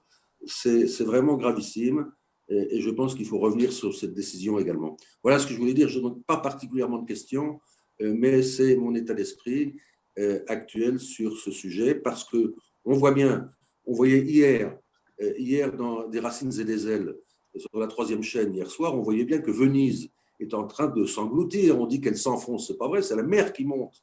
Et, et, Venise, Venise va disparaître. Et beaucoup de, beaucoup de villes dans le monde, le Bangladesh, etc., euh, vont disparaître parce que, euh, parce que le niveau de la mer monte. Il faut absolument régler ce problème de CO2, de ce gaz à effet de serre. Et le nucléaire euh, est une solution. Et d'ailleurs, le GIEC ne dit pas le contraire. Voilà ce que je voulais dire. Et je repars très rassuré sur l'avenir de la filière nucléaire dans le monde. Merci. Merci Bruno pour ton intervention. Est-ce que euh, parmi les intervenants, euh, monsieur, monsieur, Louis en particulier, si vous souhaitez euh, répondre à un certain nombre de, sujets qui ont été évoqués par Cyril Villani, Gérard Languet et Bruno Fido? Oui, tout à fait. Euh, peut-être euh, quelques mots, euh, alors d'une part pour répondre à quelques-unes des, questions qui ont été posées, apporter quelques éléments d'information complémentaires, puis d'autre part peut-être pour préciser notre état d'esprit et l'état des propositions que nous avons mis sur la table sur la gestion des, des matières pour ne pas laisser d'ambiguïté sur la position, du, en tout cas du ministère à ce stade sur ce sujet. Alors peut-être un mot sur le cours de l'uranium, la question qui a été posée par le député Villani.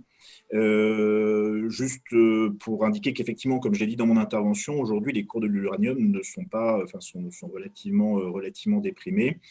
c'est évidemment lié finalement aux conséquences de, l'accident de Fukushima hein, qui a conduit à l'arrêt d'un certain nombre de réacteurs dans le monde ou des prévisions d'arrêt de, de, réacteurs. ça a aussi conduit au fait qu'un certain nombre de programmes nucléaires ont été recalibrés dans le temps. Euh, et ça, ça a apporté un, coût important euh, à, euh, au prix. Excusez-moi, j'entends de. Vous venez faire le. On a quelques micros qui sont restés branchés. Ah, Monsieur Niffenecker, c'est ça. Et Monsieur Pervès, peut-être, non? Est-ce que Michael, vous pouvez couper les micros de Monsieur Niffenecker Voilà. voilà. Pardon, donc, du, coup, euh, donc, on est dans les conséquences de, finalement de, l'accident de Fukushima.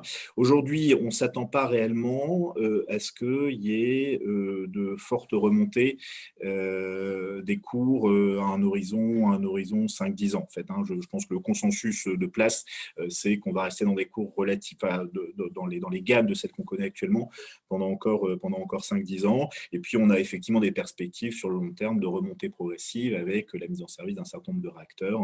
Euh, voilà, d'ailleurs, euh, beaucoup de programmes euh, d'exploration et de mise en service de, mines ont dû être, ont dû être décalés du fait de la situation actuelle des, actuelle des, actuelle des cours. Donc, ce qui déterminera vraiment la remontée des cours, c'est la mise en œuvre des programmes, des programmes nucléaires, hein, telle qu'elle est, telle est envisagée. la Chine redémarre, un certain nombre de pays ont des ambitions en la matière. Je pense que c'est ça le déterminant essentiel qui permettra la remontée des, la remontée des cours. Alors peut-être euh, un mot sur, euh, euh, sur la, position actuelle du, ministère et ce qu'on a mis sur la table en termes de propositions. Alors, petit 1, moi je dois dire que je concours, et c'est la position du ministère, sur le fait qu'on on n'est pas sur un sujet urgent. il n'y a pas un enjeu de sûreté immédiat. Euh, la manière dont euh, l'uranium appauvri est entreposé a été décrite. Euh, aujourd'hui, l'uranium appauvri est entreposé de manière sûre. c'est un entreposage, enfin, je, laisserai la SN compléter, mais c'est un entreposage qui est, je dirais, du point de vue de la complexité technique, relativement, relativement simple. Donc, on ne peut pas dire qu'il y ait une urgence à gérer ces matières. Aujourd'hui, elles sont gérées, elles sont bien gérées. Donc, donc la problématique qu'on a sur l'uranium appauvri, c'est vraiment une problématique de, long terme, avec toutes les difficultés que ça implique en termes de prise de décision raisonnable, raisonnée, proportionnée, quand on parle de long terme, avec toutes les incertitudes qu'on a, pu, qu'on a pu évoquer. Il y a des incertitudes économiques, il y a des incertitudes technologiques, et donc du coup, c'est évidemment très complexe de prendre des, orientations qui soient, qui soient, encore une fois, raisonnées et proportionnées. Donc, je dirais que le, mot-clé de euh, la politique du gouvernement menée sur euh, ces enjeux de matière et en particulier l'uranium appauvri, je dirais que c'est la prudence. La prudence, elle joue dans les deux sens. Euh, un certain nombre d'intervenants ont fait remarquer, et ainsi que, les parlementaires, enfin le, monsieur le ministre Longuet l'a dit, une requalification en déchets brutal entraînera ou peut entraîner des conséquences ça c'est certain. Il y a un caractère euh, qu'on pourrait juger euh, euh, aussi irréversible au fait de requalifier, de requalifier en déchet. Donc, il convient de considérer une éventuelle décision de requalification avec, avec toute, la prudence, toute la prudence nécessaire. Mais la prudence, elle fonctionne aussi dans l'autre sens. C'est-à-dire que, effectivement, quand on dit qu'une l'uranium appauvri est une matière, on fait le pari qu'on va réussir à mettre en œuvre des solutions techniques qui permettront de valoriser l'intégralité du stock qui est relativement, relativement important. Aujourd'hui, ce n'est pas complètement acquis parce que ça dépend de technologies de futur, euh, y compris lorsqu'on parle de réenrichissement, euh, ça pose la question de l'uranium très appauvri, donc qu'est-ce qu'on va faire de l'uranium très appauvri? Donc, il y a des sujets qui sont encore ouverts technologiquement. Et donc, la position du gouvernement, c'est plutôt de dire, euh, bah, aujourd'hui, euh, si on veut gérer les choses avec prudence, il faut faire deux choses. Euh, il ne faut peut-être pas immédiatement requalifier. Aujourd'hui, ce n'est pas notre proposition, ça, ça n'est pas sur la table. mais en revanche, il est important il est crucial d'avancer concrètement sur les actions de recherche en matière de valorisation de ces matières et de l'uranium appauvri, ça c'est un élément clé. Et puis, petit 2, en parallèle, et ça a été dit, il est important de progresser dans l'étude des concepts de stockage. Parce que si demain on doit requalifier, si on a avancé au préalable sur les concepts de stockage, qu'on a réfléchi à la manière dont on mettrait en œuvre concrètement une gestion définitive de l'uranium appauvri alors considéré en déchet, c'est du temps qu'on a gagné et on est d'autant plus réactif et souple pour pouvoir mettre en œuvre hein, ce type de décision. Et tant qu'on ne fait qu'étudier les concepts, euh, rechercher éventuellement les sites, on reste parfaitement réversible. On n'a pas pris de décision, euh, pas pris de décision euh, irréversible. Sur les questions de la R&D sur la, valorisation des matières et, et la question plus particulièrement de la voie RNR qui a été évoquée, on avait déjà eu l'occasion d'évoquer avec vous dans le cadre d'auditions de, précédentes. moi, je tiens à préciser qu'aujourd'hui, la voie des RNR n'est pas abandonnée en France. Hein. Le gouvernement, très clairement, a dit que, et a donné l'instruction au CEA de poursuivre la R&D dans le domaine des RNR. Ce qui a été fait en revanche, c'est de recaler euh, finalement l'horizon de positionnement d'un euh, éventuel prototype dans un horizon de temps qui soit plus cohérent avec notre stratégie industrielle en matière de nucléaire. Euh, et la réalité aujourd'hui des prix de l'uranium, des prix de l'uranium, qui montre bien qu'on n'est pas dans une pénurie immédiate euh, sur, euh, sur, euh, sur l'uranium. Et donc, je tiens à préciser, juste pour rendre ça très, très concret, que c'est encore un investissement de, de l'ordre de 40 millions d'euros par an que le CEA va continuer de mettre en œuvre sur la R&D en matière de, de réacteurs neutrons rapides, pour préserver des compétences également d'ingénierie, de développement, de développement de développement de réacteurs, euh, mais également pour avancer sur toute euh, la physique fondamentale associée au RNR, sur tous les enjeux de sûreté associés au RNR, sur tous les, euh, les verrous technologiques qui existent encore également hein, pour développer une, filière RNR. Donc, on va continuer à progresser sur les RNR, simplement on a repositionné un prototype dans le temps au regard des réalités industrielles et, industrielles et économiques. voilà ce que je pouvais ajouter au regard des questions.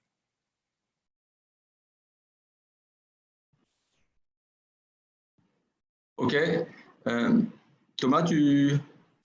Oui, alors, sur les questions qui ont été posées par, euh, précédemment, il n'y avait pas de, de, réponse complémentaire, notamment euh, Cédric Vianney avait posé une question sur les capacités de, stockage. Euh, Je ne sais pas si quelqu'un veut intervenir en complément avant que je... Oui, juste pour, pour, préciser, donc on a, vous avez évoqué les, le, stockage, on a bien retenu ces, ces chiffres les, 300, 350 000 tonnes qui sont entreposées. On a vu que c'était sur, deux sites. On a retenu que ça représente, si j'ai bien compris, une empreinte au sol de l'ordre de, de, de 5 000 m2. évidemment, quand on regarde l'empreinte au sol, on se dit c'est pas beaucoup, mais la question c'est quelle est la, quelle est la, qu'est-ce qui aujourd'hui est stocké par rapport à la capacité que, nous avons?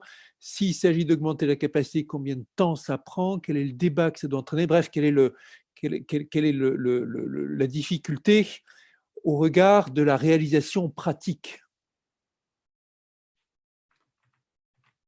Ok, et peut-être que je peux. Ah, allez-y, monsieur Louis, pour, pour, Non, non, pardon, euh, non, non, juste pour faire une première réponse très brève, mais peut-être que je laisserai l'ASN compléter, parce que finalement, sur les questions qui sont euh, euh, posées par le, le, le, député, on est beaucoup sur des enjeux de, aussi de sûreté, dans le sens difficulté d'un processus d'autorisation de, de, capacité supplémentaire.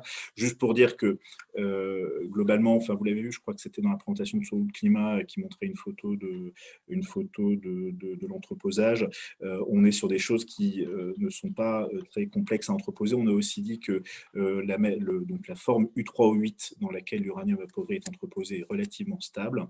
donc, on est toujours en matière d'entreposage sur des choses à anticiper. Ça, je pense que c'est un point clé de, conclusion du, précédent PNGMDR. Donc, je pense que nous, comme l'autorité de sûreté nucléaire, nous sommes très vigilants à anticiper les besoins d'entreposage progressif. Mais je dirais que si on devait résumer les choses assez euh, succinctement, on n'est pas sur la substance la plus euh, complexe à entreposer et sur laquelle il y a besoin de plus le plus d'anticipation euh, en matière de, prévision de, capacité d'entreposage supplémentaire. Mais si on est d'accord, je laisserai peut-être la SN compléter parce que je pense que la maîtrise technique se trouve chez eux.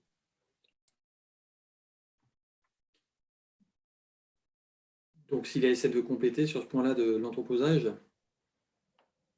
Oui, pour la scène, je peux dire quelques mots. Alors, pour les, questions plus techniques sur euh, l'entreposage, le, stockage que posait le, président Villani, peut-être que Landra, lui, en revanche, parce que c'est quand même son métier d'être d'implémenter les, solutions de stockage, est mieux placé que moi. En revanche, peut-être pour clarifier le sujet en, entreposage, stockage, uranium c'est vrai qu'aujourd'hui, euh, l'uranium appauvri, il est entreposé euh, sous une forme U3O8 qui, euh, qui, est une forme qui ne pose pas vraiment de, problème, hein, parce que c'est une forme assez, stable. Simplement, malgré tout, euh, l'uranium appauvri est faiblement radioactif, mais il est également toxique, hein, parce que l'uranium est un métal lourd et qui a des conséquences en termes de toxicité. C'est pour ça qu'il doit faire l'objet d'un d'un traitement spécifique.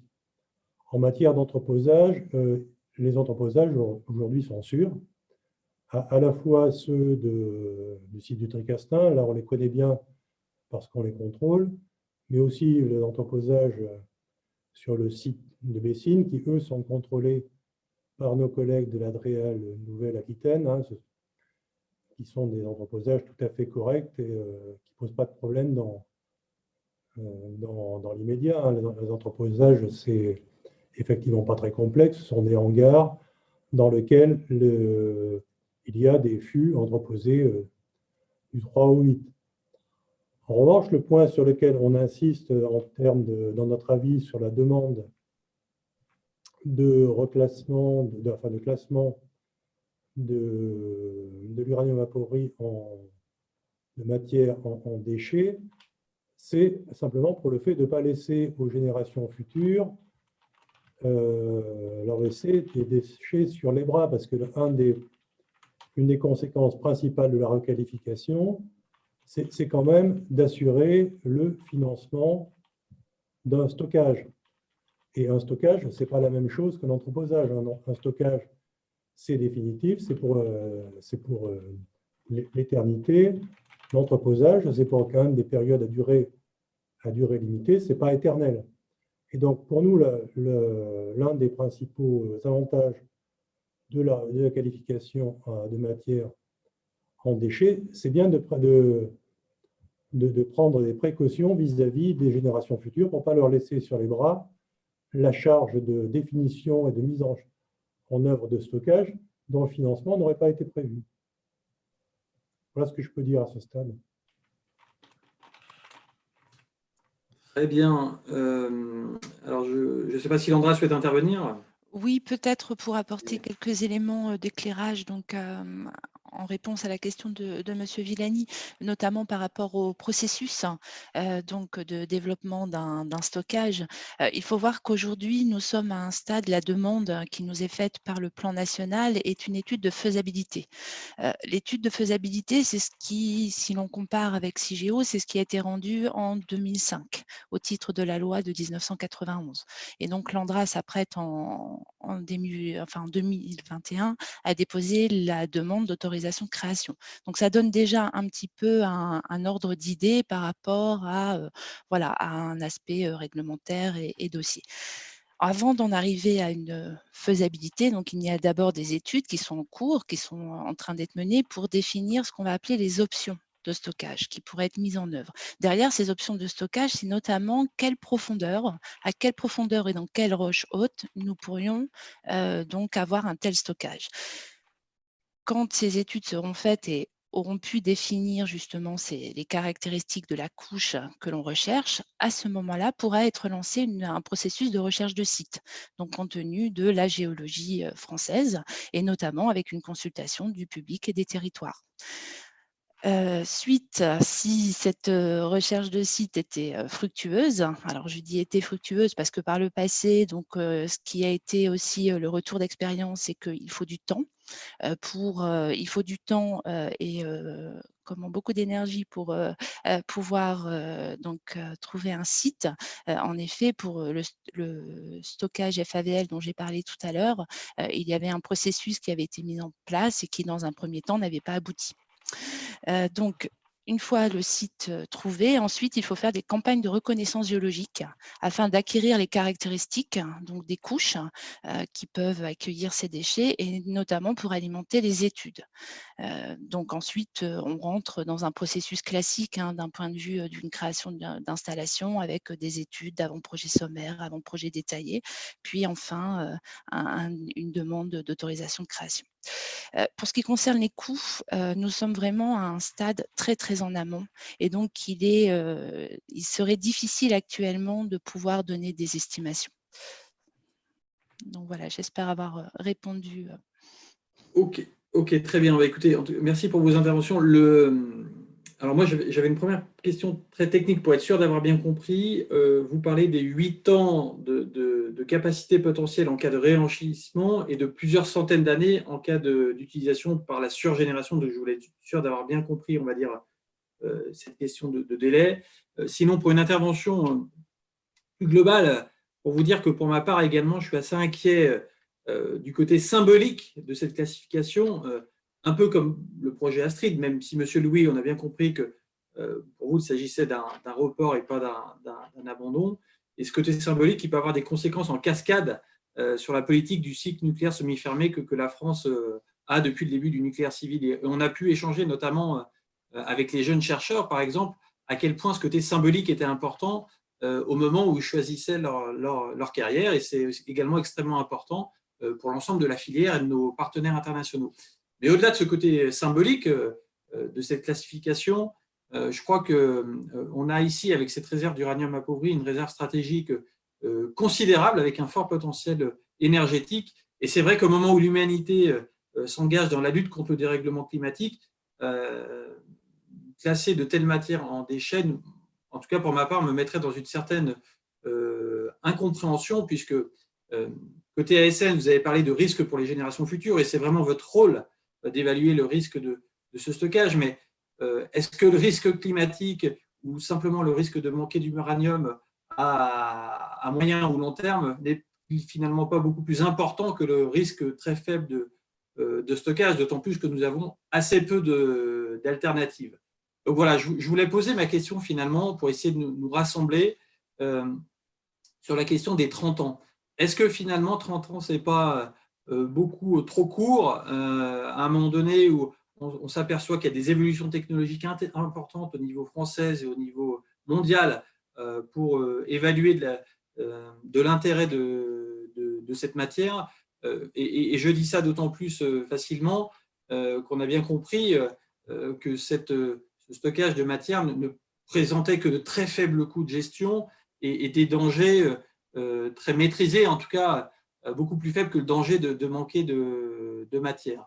Et donc, est-ce que finalement, euh, on ne pourrait pas rediscuter, enfin, est-ce que côté ASN notamment, vous seriez prêt à, rediscuter de, cette question des pour être sur des durées, on va dire, euh, beaucoup plus cohérentes avec les cycles énergétiques, euh, en tout cas beaucoup plus longues, peut-être envisager un délai autour de une, centaine d'années, d'autant plus que ce critère de 30 ans nous semble assez restrictif par rapport à la volonté du législateur et d'une définition assez large en matière de, de ce qui était prévu dans, dans la loi de, euh, du 28 juin 2017, 2006 pardon, en, sur la question des matières valorisables.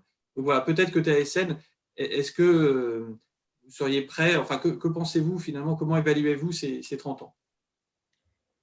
Merci pour la, question. Je vais passer la parole à Anne-Cécile Rigaille pour vous répondre. Merci. Voilà, merci beaucoup. Euh, peut-être, on a beaucoup discuté d'horizon temporel ce matin. Euh, j'aimerais repositionner le débat sur les volumes, euh, puisque euh, même un parc de RNR, quand bien même il fonctionnerait, utilisera peu, très peu d'uranium appauvri, de l'ordre de 130 tonnes par an pour un plein parc de RNR. En, gros, ça ressemble un peu à l'utilisation actuelle en volume pour, pour le MOX. Je précise d'ailleurs que ce n'est pas toujours de l'uranium appauvri français qui est utilisé pour les moxages actuels. Du coup, euh, cette valorisation, euh, elle n'est pas réellement forcément effective. Et donc, on est sur l'idée d'utiliser une centaine de tonnes par an d'un stock de plusieurs centaines de milliers de tonnes. Et, donc, la, la, position de l'ASN ne consiste pas à spéculer sur est-ce que les RNR vont être effectifs ou pas, à quel horizon temporel, la position de la SN consiste à dire, même s'il y a plein de RNR partout très vite, on ne résorbera pas le stock à un horizon euh, socialement imaginable. Et, c'est en ce sens que la position de la SN, elle est quelque part indépendante euh, de l'espérance qu'on peut avoir ou non dans un parc RNR la plus grande part de cet uranium appauvri va rester sur les bras des générations futures. C'est un métal lourd. Il est radioactif faiblement, mais radioactif sur des très longues durées. Et donc, notre sujet consiste à dire qu'il faut travailler sur les perspectives de stockage, quoi qu'il arrive. Voilà. Donc, on n'est pas forcément en train de discuter 30 ans, 50 ans ou 100 ans. L'essentiel du stock sera à gérer sous forme qui ne sera pas valorisable. Voilà.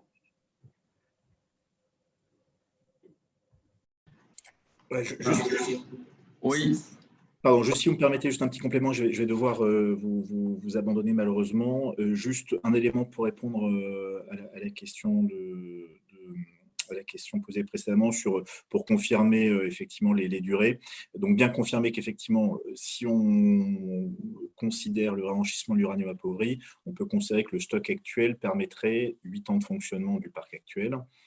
Euh, donc c'est bien ça. la centaine ou le millier d'années qu'on a pu évoquer par ailleurs, je crois que centaine d'années c'était par rapport à une consommation mondiale, moi j'avais plutôt en tête le millier d'années, c'est effectivement si on met en place des RNR, euh, alors là le stock actuel euh, représenterait grosso modo 1000 ans de production d'électricité avec une production actuelle telle, que, telle que celle qu'on connaît aujourd'hui. Juste, juste dire un mot sur, effectivement je pense que je concours à ce que vient de dire Cécile Rigaille, je pense que l'enjeu c'est pas tant un enjeu temporel, c'est encore une fois un enjeu, je vais revenir sur le terme que j'utilisais précédemment, un enjeu de prudence en fait. Et la prudence en fait commande que nous progressions sur euh, euh, les, modalités et la, compréhension des études techniques en matière de stockage. Ça, c'est du temps qui n'est pas perdu, euh, ce n'est pas irréversible, et ça, ça nous permet d'avancer, de mieux comprendre finalement les, tenants, les aboutissants et les enjeux éventuels techniques, économiques quand on, quand on arrivera là, liées à un éventuel stockage, stockage des matières. Ça, ce n'est pas du temps perdu. Ce qui n'est pas non plus du temps perdu, c'est de progresser activement pour, faire aboutir toutes les voies de valorisation possibles. Hein, et, un certain nombre d'entre elles dépendent encore d'études, encore de R&D, etc. donc ça, progresser sur ces voies-là, c'est aussi quelque chose de, tout à fait important dans une optique de, dans une optique de, gestion prudente en fait, hein, de ces substances. Je, vous prie vraiment de, devoir vous, vous, quitter aujourd'hui, mais je vous souhaite une très bonne fin d'audition. Merci, Monsieur Louis. On était au courant de, votre impératif horaire. On vous remercie pour votre, votre participation euh, et vos réponses aux, questions qui sont soulevées. Vous avez compris que euh, il y a vraiment, euh, pas de logique, mais en tout cas, il y a une multiplicité de critères qui sont à, qui sont à prendre en compte. Je retiendrai pour, pour poursuivre et en, en vous libérant hein, la multiplicité des, des, des de, la valorisation de l'uranium appauvri. J'entends que sur la, question des RNR, euh, la consommation euh, de l'uranium appauvri est, relativement faible, euh, de de la centaine de tonnes par an. Alors, on peut voir les choses de deux façons différentes en se disant euh, c'est donc inutile d'avoir un stock si, si considérable ou bien euh, l'autre position c'est de dire bah, au contraire on a plusieurs centaines d'années devant nous euh, d'un gisement qui, qui est d'ailleurs même plus à exploiter qui est, disponible c'est ces deux points de vue là qu'il faut essayer de non pas de concilier mais en tout cas de il faut trancher entre ces deux positions là J'ajoute qu'il n'y a pas que évidemment les RNR qui consomment l'uranium appauvri. On a évoqué tout à l'heure évidemment le réenrichissement qui, qui, consomme beaucoup, hein, proportionnellement, qui consomme beaucoup euh, d'uranium appauvri au regard de ce qu'il produit comme uranium utile, comme combustible utile dans les centrales euh, classiques aujourd'hui. Euh, et puis j'entendais M. Sarrat tout à l'heure dire il y a d'autres pistes qui sont probablement encore au niveau de, la R&D, l'utilisation dans des batteries, dans des panneaux photovoltaïques. Enfin, il y a, il y a sans doute un tas d'autres pistes qui sont, euh, qui sont à l'étude euh, et qu'il me faut dire que peut-être que la prudence serait de, de, ne pas se priver d'un stock comme celui-ci et, et, euh, d'aller enfouir de manière, on le sait bien, irréversible un tel, un tel stock. pour enchaîner, on voit que ça soulève en fait beaucoup de questions. et la question que je voudrais euh, aborder maintenant, c'est justement euh, la question du niveau de, décision, ou en tout cas de, réflexion sur ce type de, sujet. Euh, le, Parlement, le Parlement a été à chaque fois très impliqué et très concerté. Vous, connaissez la, sensibilité sur ce sujet-là actuellement. La, consultation du Parlement est un vrai sujet démocratique depuis quelques jours, depuis quelques semaines. Euh, il nous semble qu'une décision aussi complexe que, celle-là sur la requalification en déchets d'une réserve énergétique euh, nationale euh, devrait relever d'un débat au Parlement plutôt que d'une procédure de consultation qui a évidemment son intérêt et qui est, cadrée, hein, mais, qui ne nous semble pas forcément suffisante pour garantir que la volonté de la, nation tout entière soit respectée. Et il me semble que plutôt que de passer par des modifications réglementaires, j'entends le critère du 30 ans euh, qui a été évoqué tout à l'heure, mais au regard de la filière, au regard des, euh, durées de vie hein, dans, le nucléaire, c'est peut-être pas. en tout cas, ça, doit mériter peut-être un examen plus approfondi au Parlement.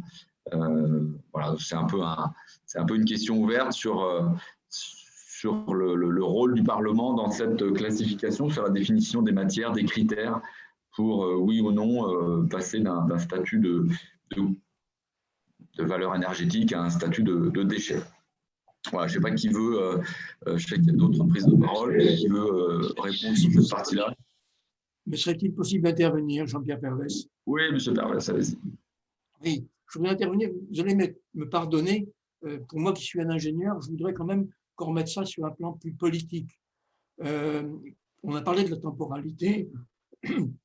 Je crois que ce qu'il faut regarder, c'est qu'aujourd'hui, d'abord, euh, les progrès faits en direction du climat sont faibles. Je rappelle qu'en France, sur les cinq dernières années, on a progressé d'un pour cent par an sur le CO2. C'est presque rien, et c'était surtout parce qu'on a eu des années très chaudes depuis deux ans. Donc, on avance peu. Quand vous regardez au niveau mondial, c'est pareil. Donc moi, ce que je mets en avant, c'est est-ce que dans 10 ans, 15 ans, on ne va pas s'apercevoir brutalement qu'on n'y arrive pas euh, tout simplement avec euh, toutes nos lois variées et diverses. Auquel cas, il y aura besoin d'un choc. Si choc il y imaginez que vous ayez la Chine, l'Inde et Dieu sait qui d'autres qui soient lancés des programmes nucléaires. Nous savons ce qu'est la politique. S'il faut qu'ils prennent le contrôle des mines pour assurer leur propre futur, ils le feront. Qui nous garantit que nous n'allons pas avoir, pour des raisons de stratégie politique et économique, une envolée du prix de l'uranium qui sera liée au fait que tout le monde va se battre sur le même filière? Dans ce cas-là, euh, c'est pour ça que la temporalité en nous disant seulement 100 tonnes ou 150 tonnes pour les rapides ne joue pas. Pour le siècle qui vient, qui vient ce qui va jouer, c'est qu'est-ce qu'on a comme stock sur notre territoire aujourd'hui pour faire face à une crise qui risque de durer 10 ans, 15 ans, 20 ans. Donc, euh, la temporalité, elle est bien aujourd'hui pour les réacteurs actuels. Il n'est pas pour le stockage pour les générations futures dans un million d'années. Il est pour les 200 ou 300 années à venir sur le climat. Il ne faut pas qu'on se trompe. La temporalité, elle est uniquement là-dessus. Elle est ni sur la technologie, euh, ni sur une évolution du coût de l'uranium qui est supposé extrêmement lisse. On est dans un domaine très différent qui est celui de l'analyse de risque politique. je suis donc parfaitement d'accord avec ce que vous venez de dire, que c'est plutôt du domaine du Parlement et d'une stratégie long terme de l'énergie que d'une question relativement secondaire, même s'il est importante, qui est celle du PNG-MDR. Je vous remercie.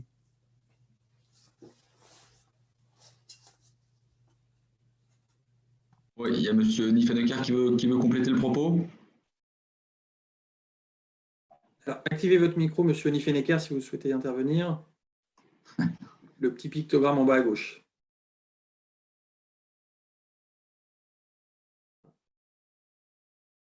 On ne vous entend pas, monsieur.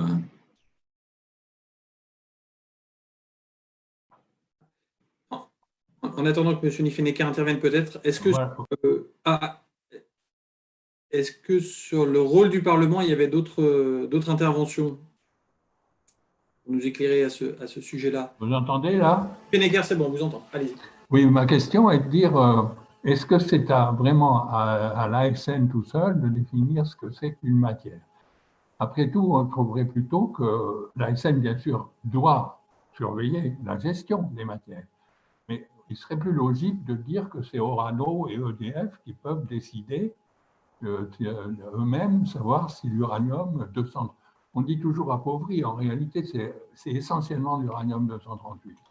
Si l'uranium 238 les intéresse ou pas. pourquoi est-ce que c'est l'ASN qui devrait le décider? C'est une responsabilité trop lourde pour l'ASN. Bien sûr, l'ASN doit dire, si vous le gardez, si vous le stockez, vous le stockez dans des conditions de sûreté. Très bien. Alors peut-être que l'ASN, vous pouvez repréciser votre rôle et, la portée finalement de l'avis que vous émettez par rapport à la décision finale et peut-être avoir un regard sur l'implication du Parlement? Le rôle, euh, le rôle de l'ASN dans la matière, il est, il est clair. Hein. Ce n'est pas l'ASN qui a la, responsabilité de, qualifier une, une matière en déchet simplement parce que, parce que le champ de, la SN est, limité. Il est limité au domaine de la sûreté nucléaire et, de la radioprotection. Et donc, notre rôle, il, s'arrête là, et c'est sur ces arguments-là qu'on fait la proposition au gouvernement de, de qualifier en déchet. Simplement, la responsabilité, aujourd'hui, elle appartient clairement euh, au gouvernement. Et en ce qui concerne les, exploitants nucléaires, ce n'est pas à eux clairement de décider non plus. En revanche, évidemment, ils peuvent faire toute proposition euh, euh, en, ce qui les concerne. En revanche, la question que vous avez posée sur euh, est-ce que c'est à la représentation nationale de, de décider ou d'être plus largement impliqué, clairement, évidemment, la SN n'a pas de position là-dessus, même si on a quand même un, certain tropisme, puisqu'on l'ASN rapporte au gouvernement, étant, oh, pardon, pardon, l'ASN rapporte au Parlement étant indépendante du gouvernement. Très bien. En, tout cas, vous êtes, si je comprends bien, vous êtes parfaitement pertinent euh, et très compétent pour, vous exprimer sur la partie de la sûreté, on va dire, de la classification des déchets, mais au final, la prise en compte de critères plus globaux et d'une vision stratégique à long terme, finalement, relève en tout cas davantage d'une décision politique à co-construire entre le Parlement et, le gouvernement, si, si, je me permets de reformuler vos propos pour être sûr d'avoir bien compris. C'est bien ça. Un, des objectifs de la création de l'ASN en tant qu'autorité administrative indépendante, c'était bien de distinguer la partie euh, sûreté nucléaire de la partie euh, politique énergétique. Et, ça, ce n'est pas une demande, c'est pas une spécificité française, hein, c'est une demande internationale. C'est les, standards internationaux en la matière qui demandent que dans chaque État, on distingue bien d'un côté ce qui est sûreté nucléaire, de ce qui est politique énergétique. Clairement, la politique énergétique, ce n'est pas le domaine de compétence de l'ASN. Si je puis, si je puis me permettre, pardon, euh, d'intervenir, oui, euh, je, je, je, je, suis tout à fait, je cours tout à fait, bien sûr, à ce qui vient d'être dit, et on voit bien, on a bien vu dans toutes les auditions de ce matin à quel point les choix, tels que la qualification, est-ce que c'est matière, est-ce que c'est déchets, tout ça, relèvent d'une part de critères techniques, scientifiques, d'ingénierie, mais aussi de choix politiques, voire philosophiques par rapport au rôle qu'on envisage, par rapport aux générations futures, par rapport à ce qu'on veut se laisser comme possibilité sur des questions de long terme ou de très long terme. Donc à la fin, ce sont des choix politiques. Il s'agit donc d'une mise en œuvre par le gouvernement sous le contrôle du Parlement et évidemment, tout ce qui est contrôle, l'ASN et, euh, et, le Parlement doivent pouvoir délibérer, prendre leur, faire leur vote euh, pour du côté du Parlement de façon indépendante du, gouvernement. Et, je rappelle aussi, on avait déjà parlé dans la dernière audition sur ces questions de, sur les questions de, sûreté nucléaire, euh, on avait bien dit par rapport aux questions sur l'intérêt en empreinte carbone, tout ça, quand on s'intéresse à la généralisation euh, dans le monde, on se retrouve tout de suite à une difficulté institutionnelle et politique qui est qu'il y a pas peu de pays dans le monde qui ont une maturité institutionnelle et technique suffisante pour avoir une ASN opérationnelle agissant en indépendance par rapport à un gouvernement et une, une, maturité institutionnelle d'ensemble euh, par rapport à ces questions. Il y, a, il y, a, les questions scientifiques, oui, il y a aussi les questions technologiques, il y a les questions institutionnelles. Les trois, les trois piliers là-dedans sont, sont, extrêmement importants.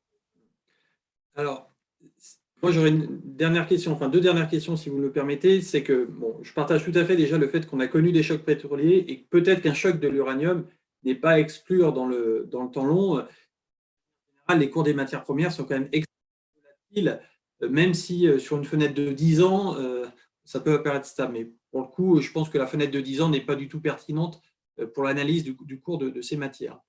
Alors, et, c'est pour ça que je crois vraiment que les réserves doivent, être considérées au niveau mondial, puisque dans tous les cas, on est tous solidaires sur la question du, réchauffement. Tout le monde paiera les conséquences de, ce réchauffement.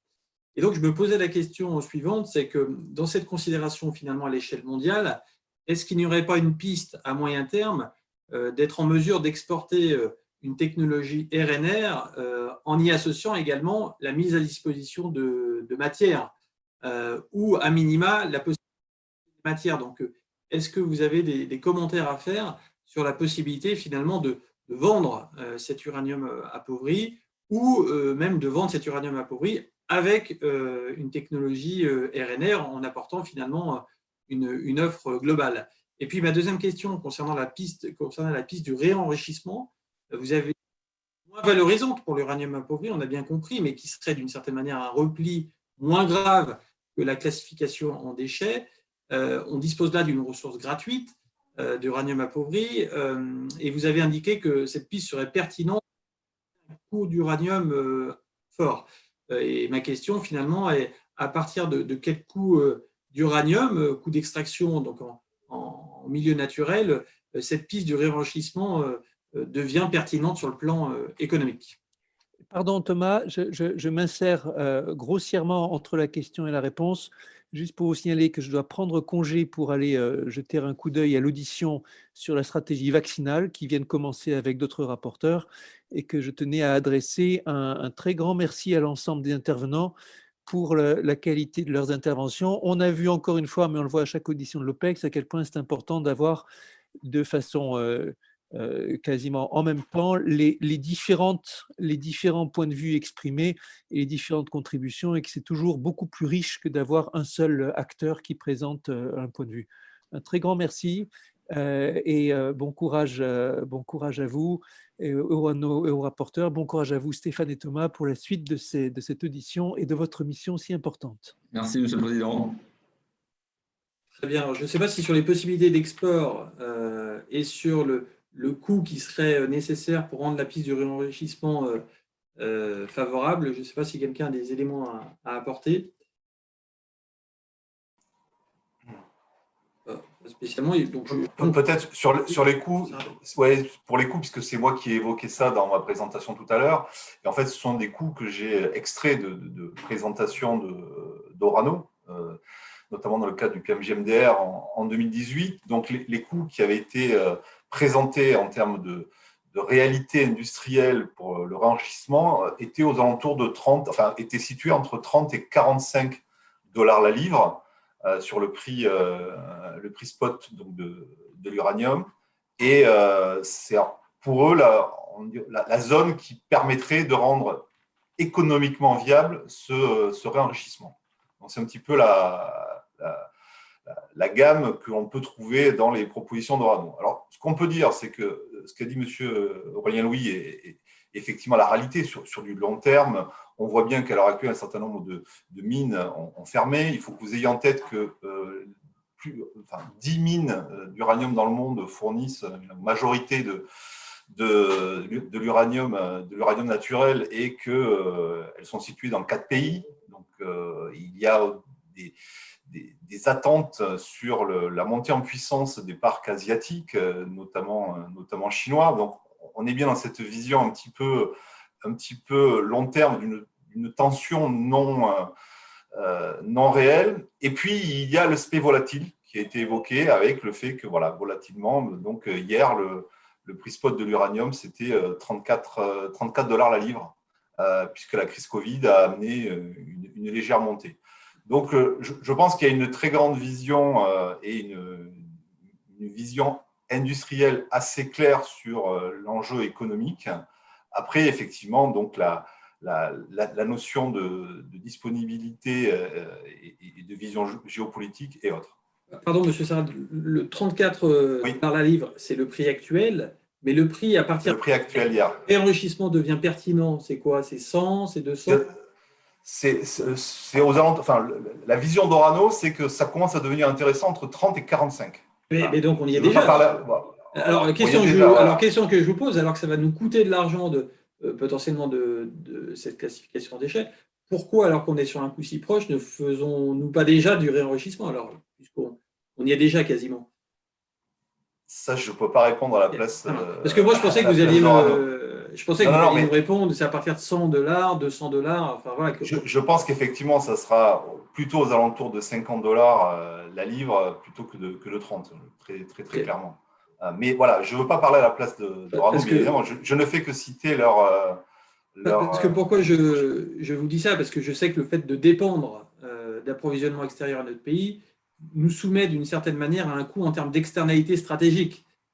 dans nos interventions, par exemple, militaires ou dans nos rapports à d'autres pays, et donc que finalement, en utilisant nos propres matières, on on s'extrait d'une certaine manière de ces externalités stratégiques euh, au-delà du coût facial de, la matière. Voilà, c'est plus une réflexion personnelle. Stéphane, je te laisse reprendre la main. Oui, merci Thomas. Je pense qu'on on va arriver euh, euh, progressivement au, terme de cette audition, sauf si quelqu'un souhaite apporter un complément important. Monsieur Niffenecker Alors, en mettant votre micro, toujours? On ne vous entend pas, monsieur. Voilà, c'est bon. Vous m'entendez? Oui, très bien. Oui, il me semblait, d'abord, dans l'analyse de la des, autorités de sûreté euh, étrangères, ne faut pas oublier quand même l'AIEA, qui a un rôle et peut très bien et, créer des, autorités de sûreté dans des pays qui n'en avaient pas. Donc ça, une première remarque. La deuxième remarque, c'est qu'on pourrait peut-être, euh, puisque la France fait encore partie du G4, envisager de voir au niveau du G4 quels sont les projets et des, perspectives d'utilisation de l'uranium-238. Je préfère ça dire uranium-238 parce que l'uranium appauvri, je m'excuse, c'est quand même un mélange. Donc, ce dont on a besoin, c'est de l'uranium-238 pour faire du plutonium, 239, et bien sûr l'uranium-235. Donc, il me semblait que le G4, si la France a encore une influence dans le G4, serait un, endroit où on pourrait, à la limite, créer un, marché de l'uranium pour euh, les réacteurs rapides. Merci, merci pour, euh, pour cette euh, intervention complémentaire. ce que je vous propose, on arrive au terme de l'audition. Ça fait, ça fait deux heures que nous sommes ensemble. Non pas que j'y trouve des inconvénients. Je pense que les, les, interventions diverses et le débat qui s'est installé nous a apporté des, informations très complètes. Si, si j'osais un petit jeu de mots, je dirais que ça nous a, ça a enrichi nos connaissances sur le sujet de, l'uranium appauvri. Euh, en tout cas, ça permettra, puisque c'était une audition publique euh, aux parlementaires et à nos euh, concitoyens, aussi d'en prendre connaissance et donc de, mieux comprendre les, enjeux des, discussions en cours sur ce sujet de l'uranium appauvri et du stock énergétique que ça, représente. Je remercie bien sûr les, collègues, enfin mon, D'abord, mon co-rapporteur Thomas Gassillou, qui doit être d'ailleurs en, train peut-être de nous quitter parce qu'il a, il a un engagement à 11h30 les collègues de l'OPEX qui, euh, euh, qui ont participé à ce débat, qui ont écouté. Alors, c'est un débat forcément un peu technique. Euh, je sais que certains d'entre eux ont basculé sur l'audition sur la vaccination qui démarrait aussi dans le cadre de l'OPEX à 11h15. Merci à tous les intervenants qui, qui, qui, ont apporté évidemment des éclairages sur les, décisions, sur les orientations, sur les critères qui sont, qui sont en débat actuellement. Euh, et euh, évidemment, ça va euh, alimenter le, rapport que nous allons produire avec, avec Thomas Gassillou, probablement premier semestre, à la fin du premier semestre 2021. C'est une mission qui a été largement perturbée par la crise sanitaire, vous vous en doutez. Donc, les éléments, en tout cas, de l'audition aujourd'hui nous seront très utiles pour l'élaboration de, ce rapport que je, pressens, vous serez nombreux à, consulter dès sa, diffusion. Donc, euh, merci à tous. Et puis, euh, bien, il me reste à vous souhaiter euh, une, très bonne journée et à d'autres moments pour d'autres consultations sur ce sujet du nucléaire qui nous tient tous à cœur. Merci à vous et à bientôt. Merci à tous. Au revoir. Bonne journée.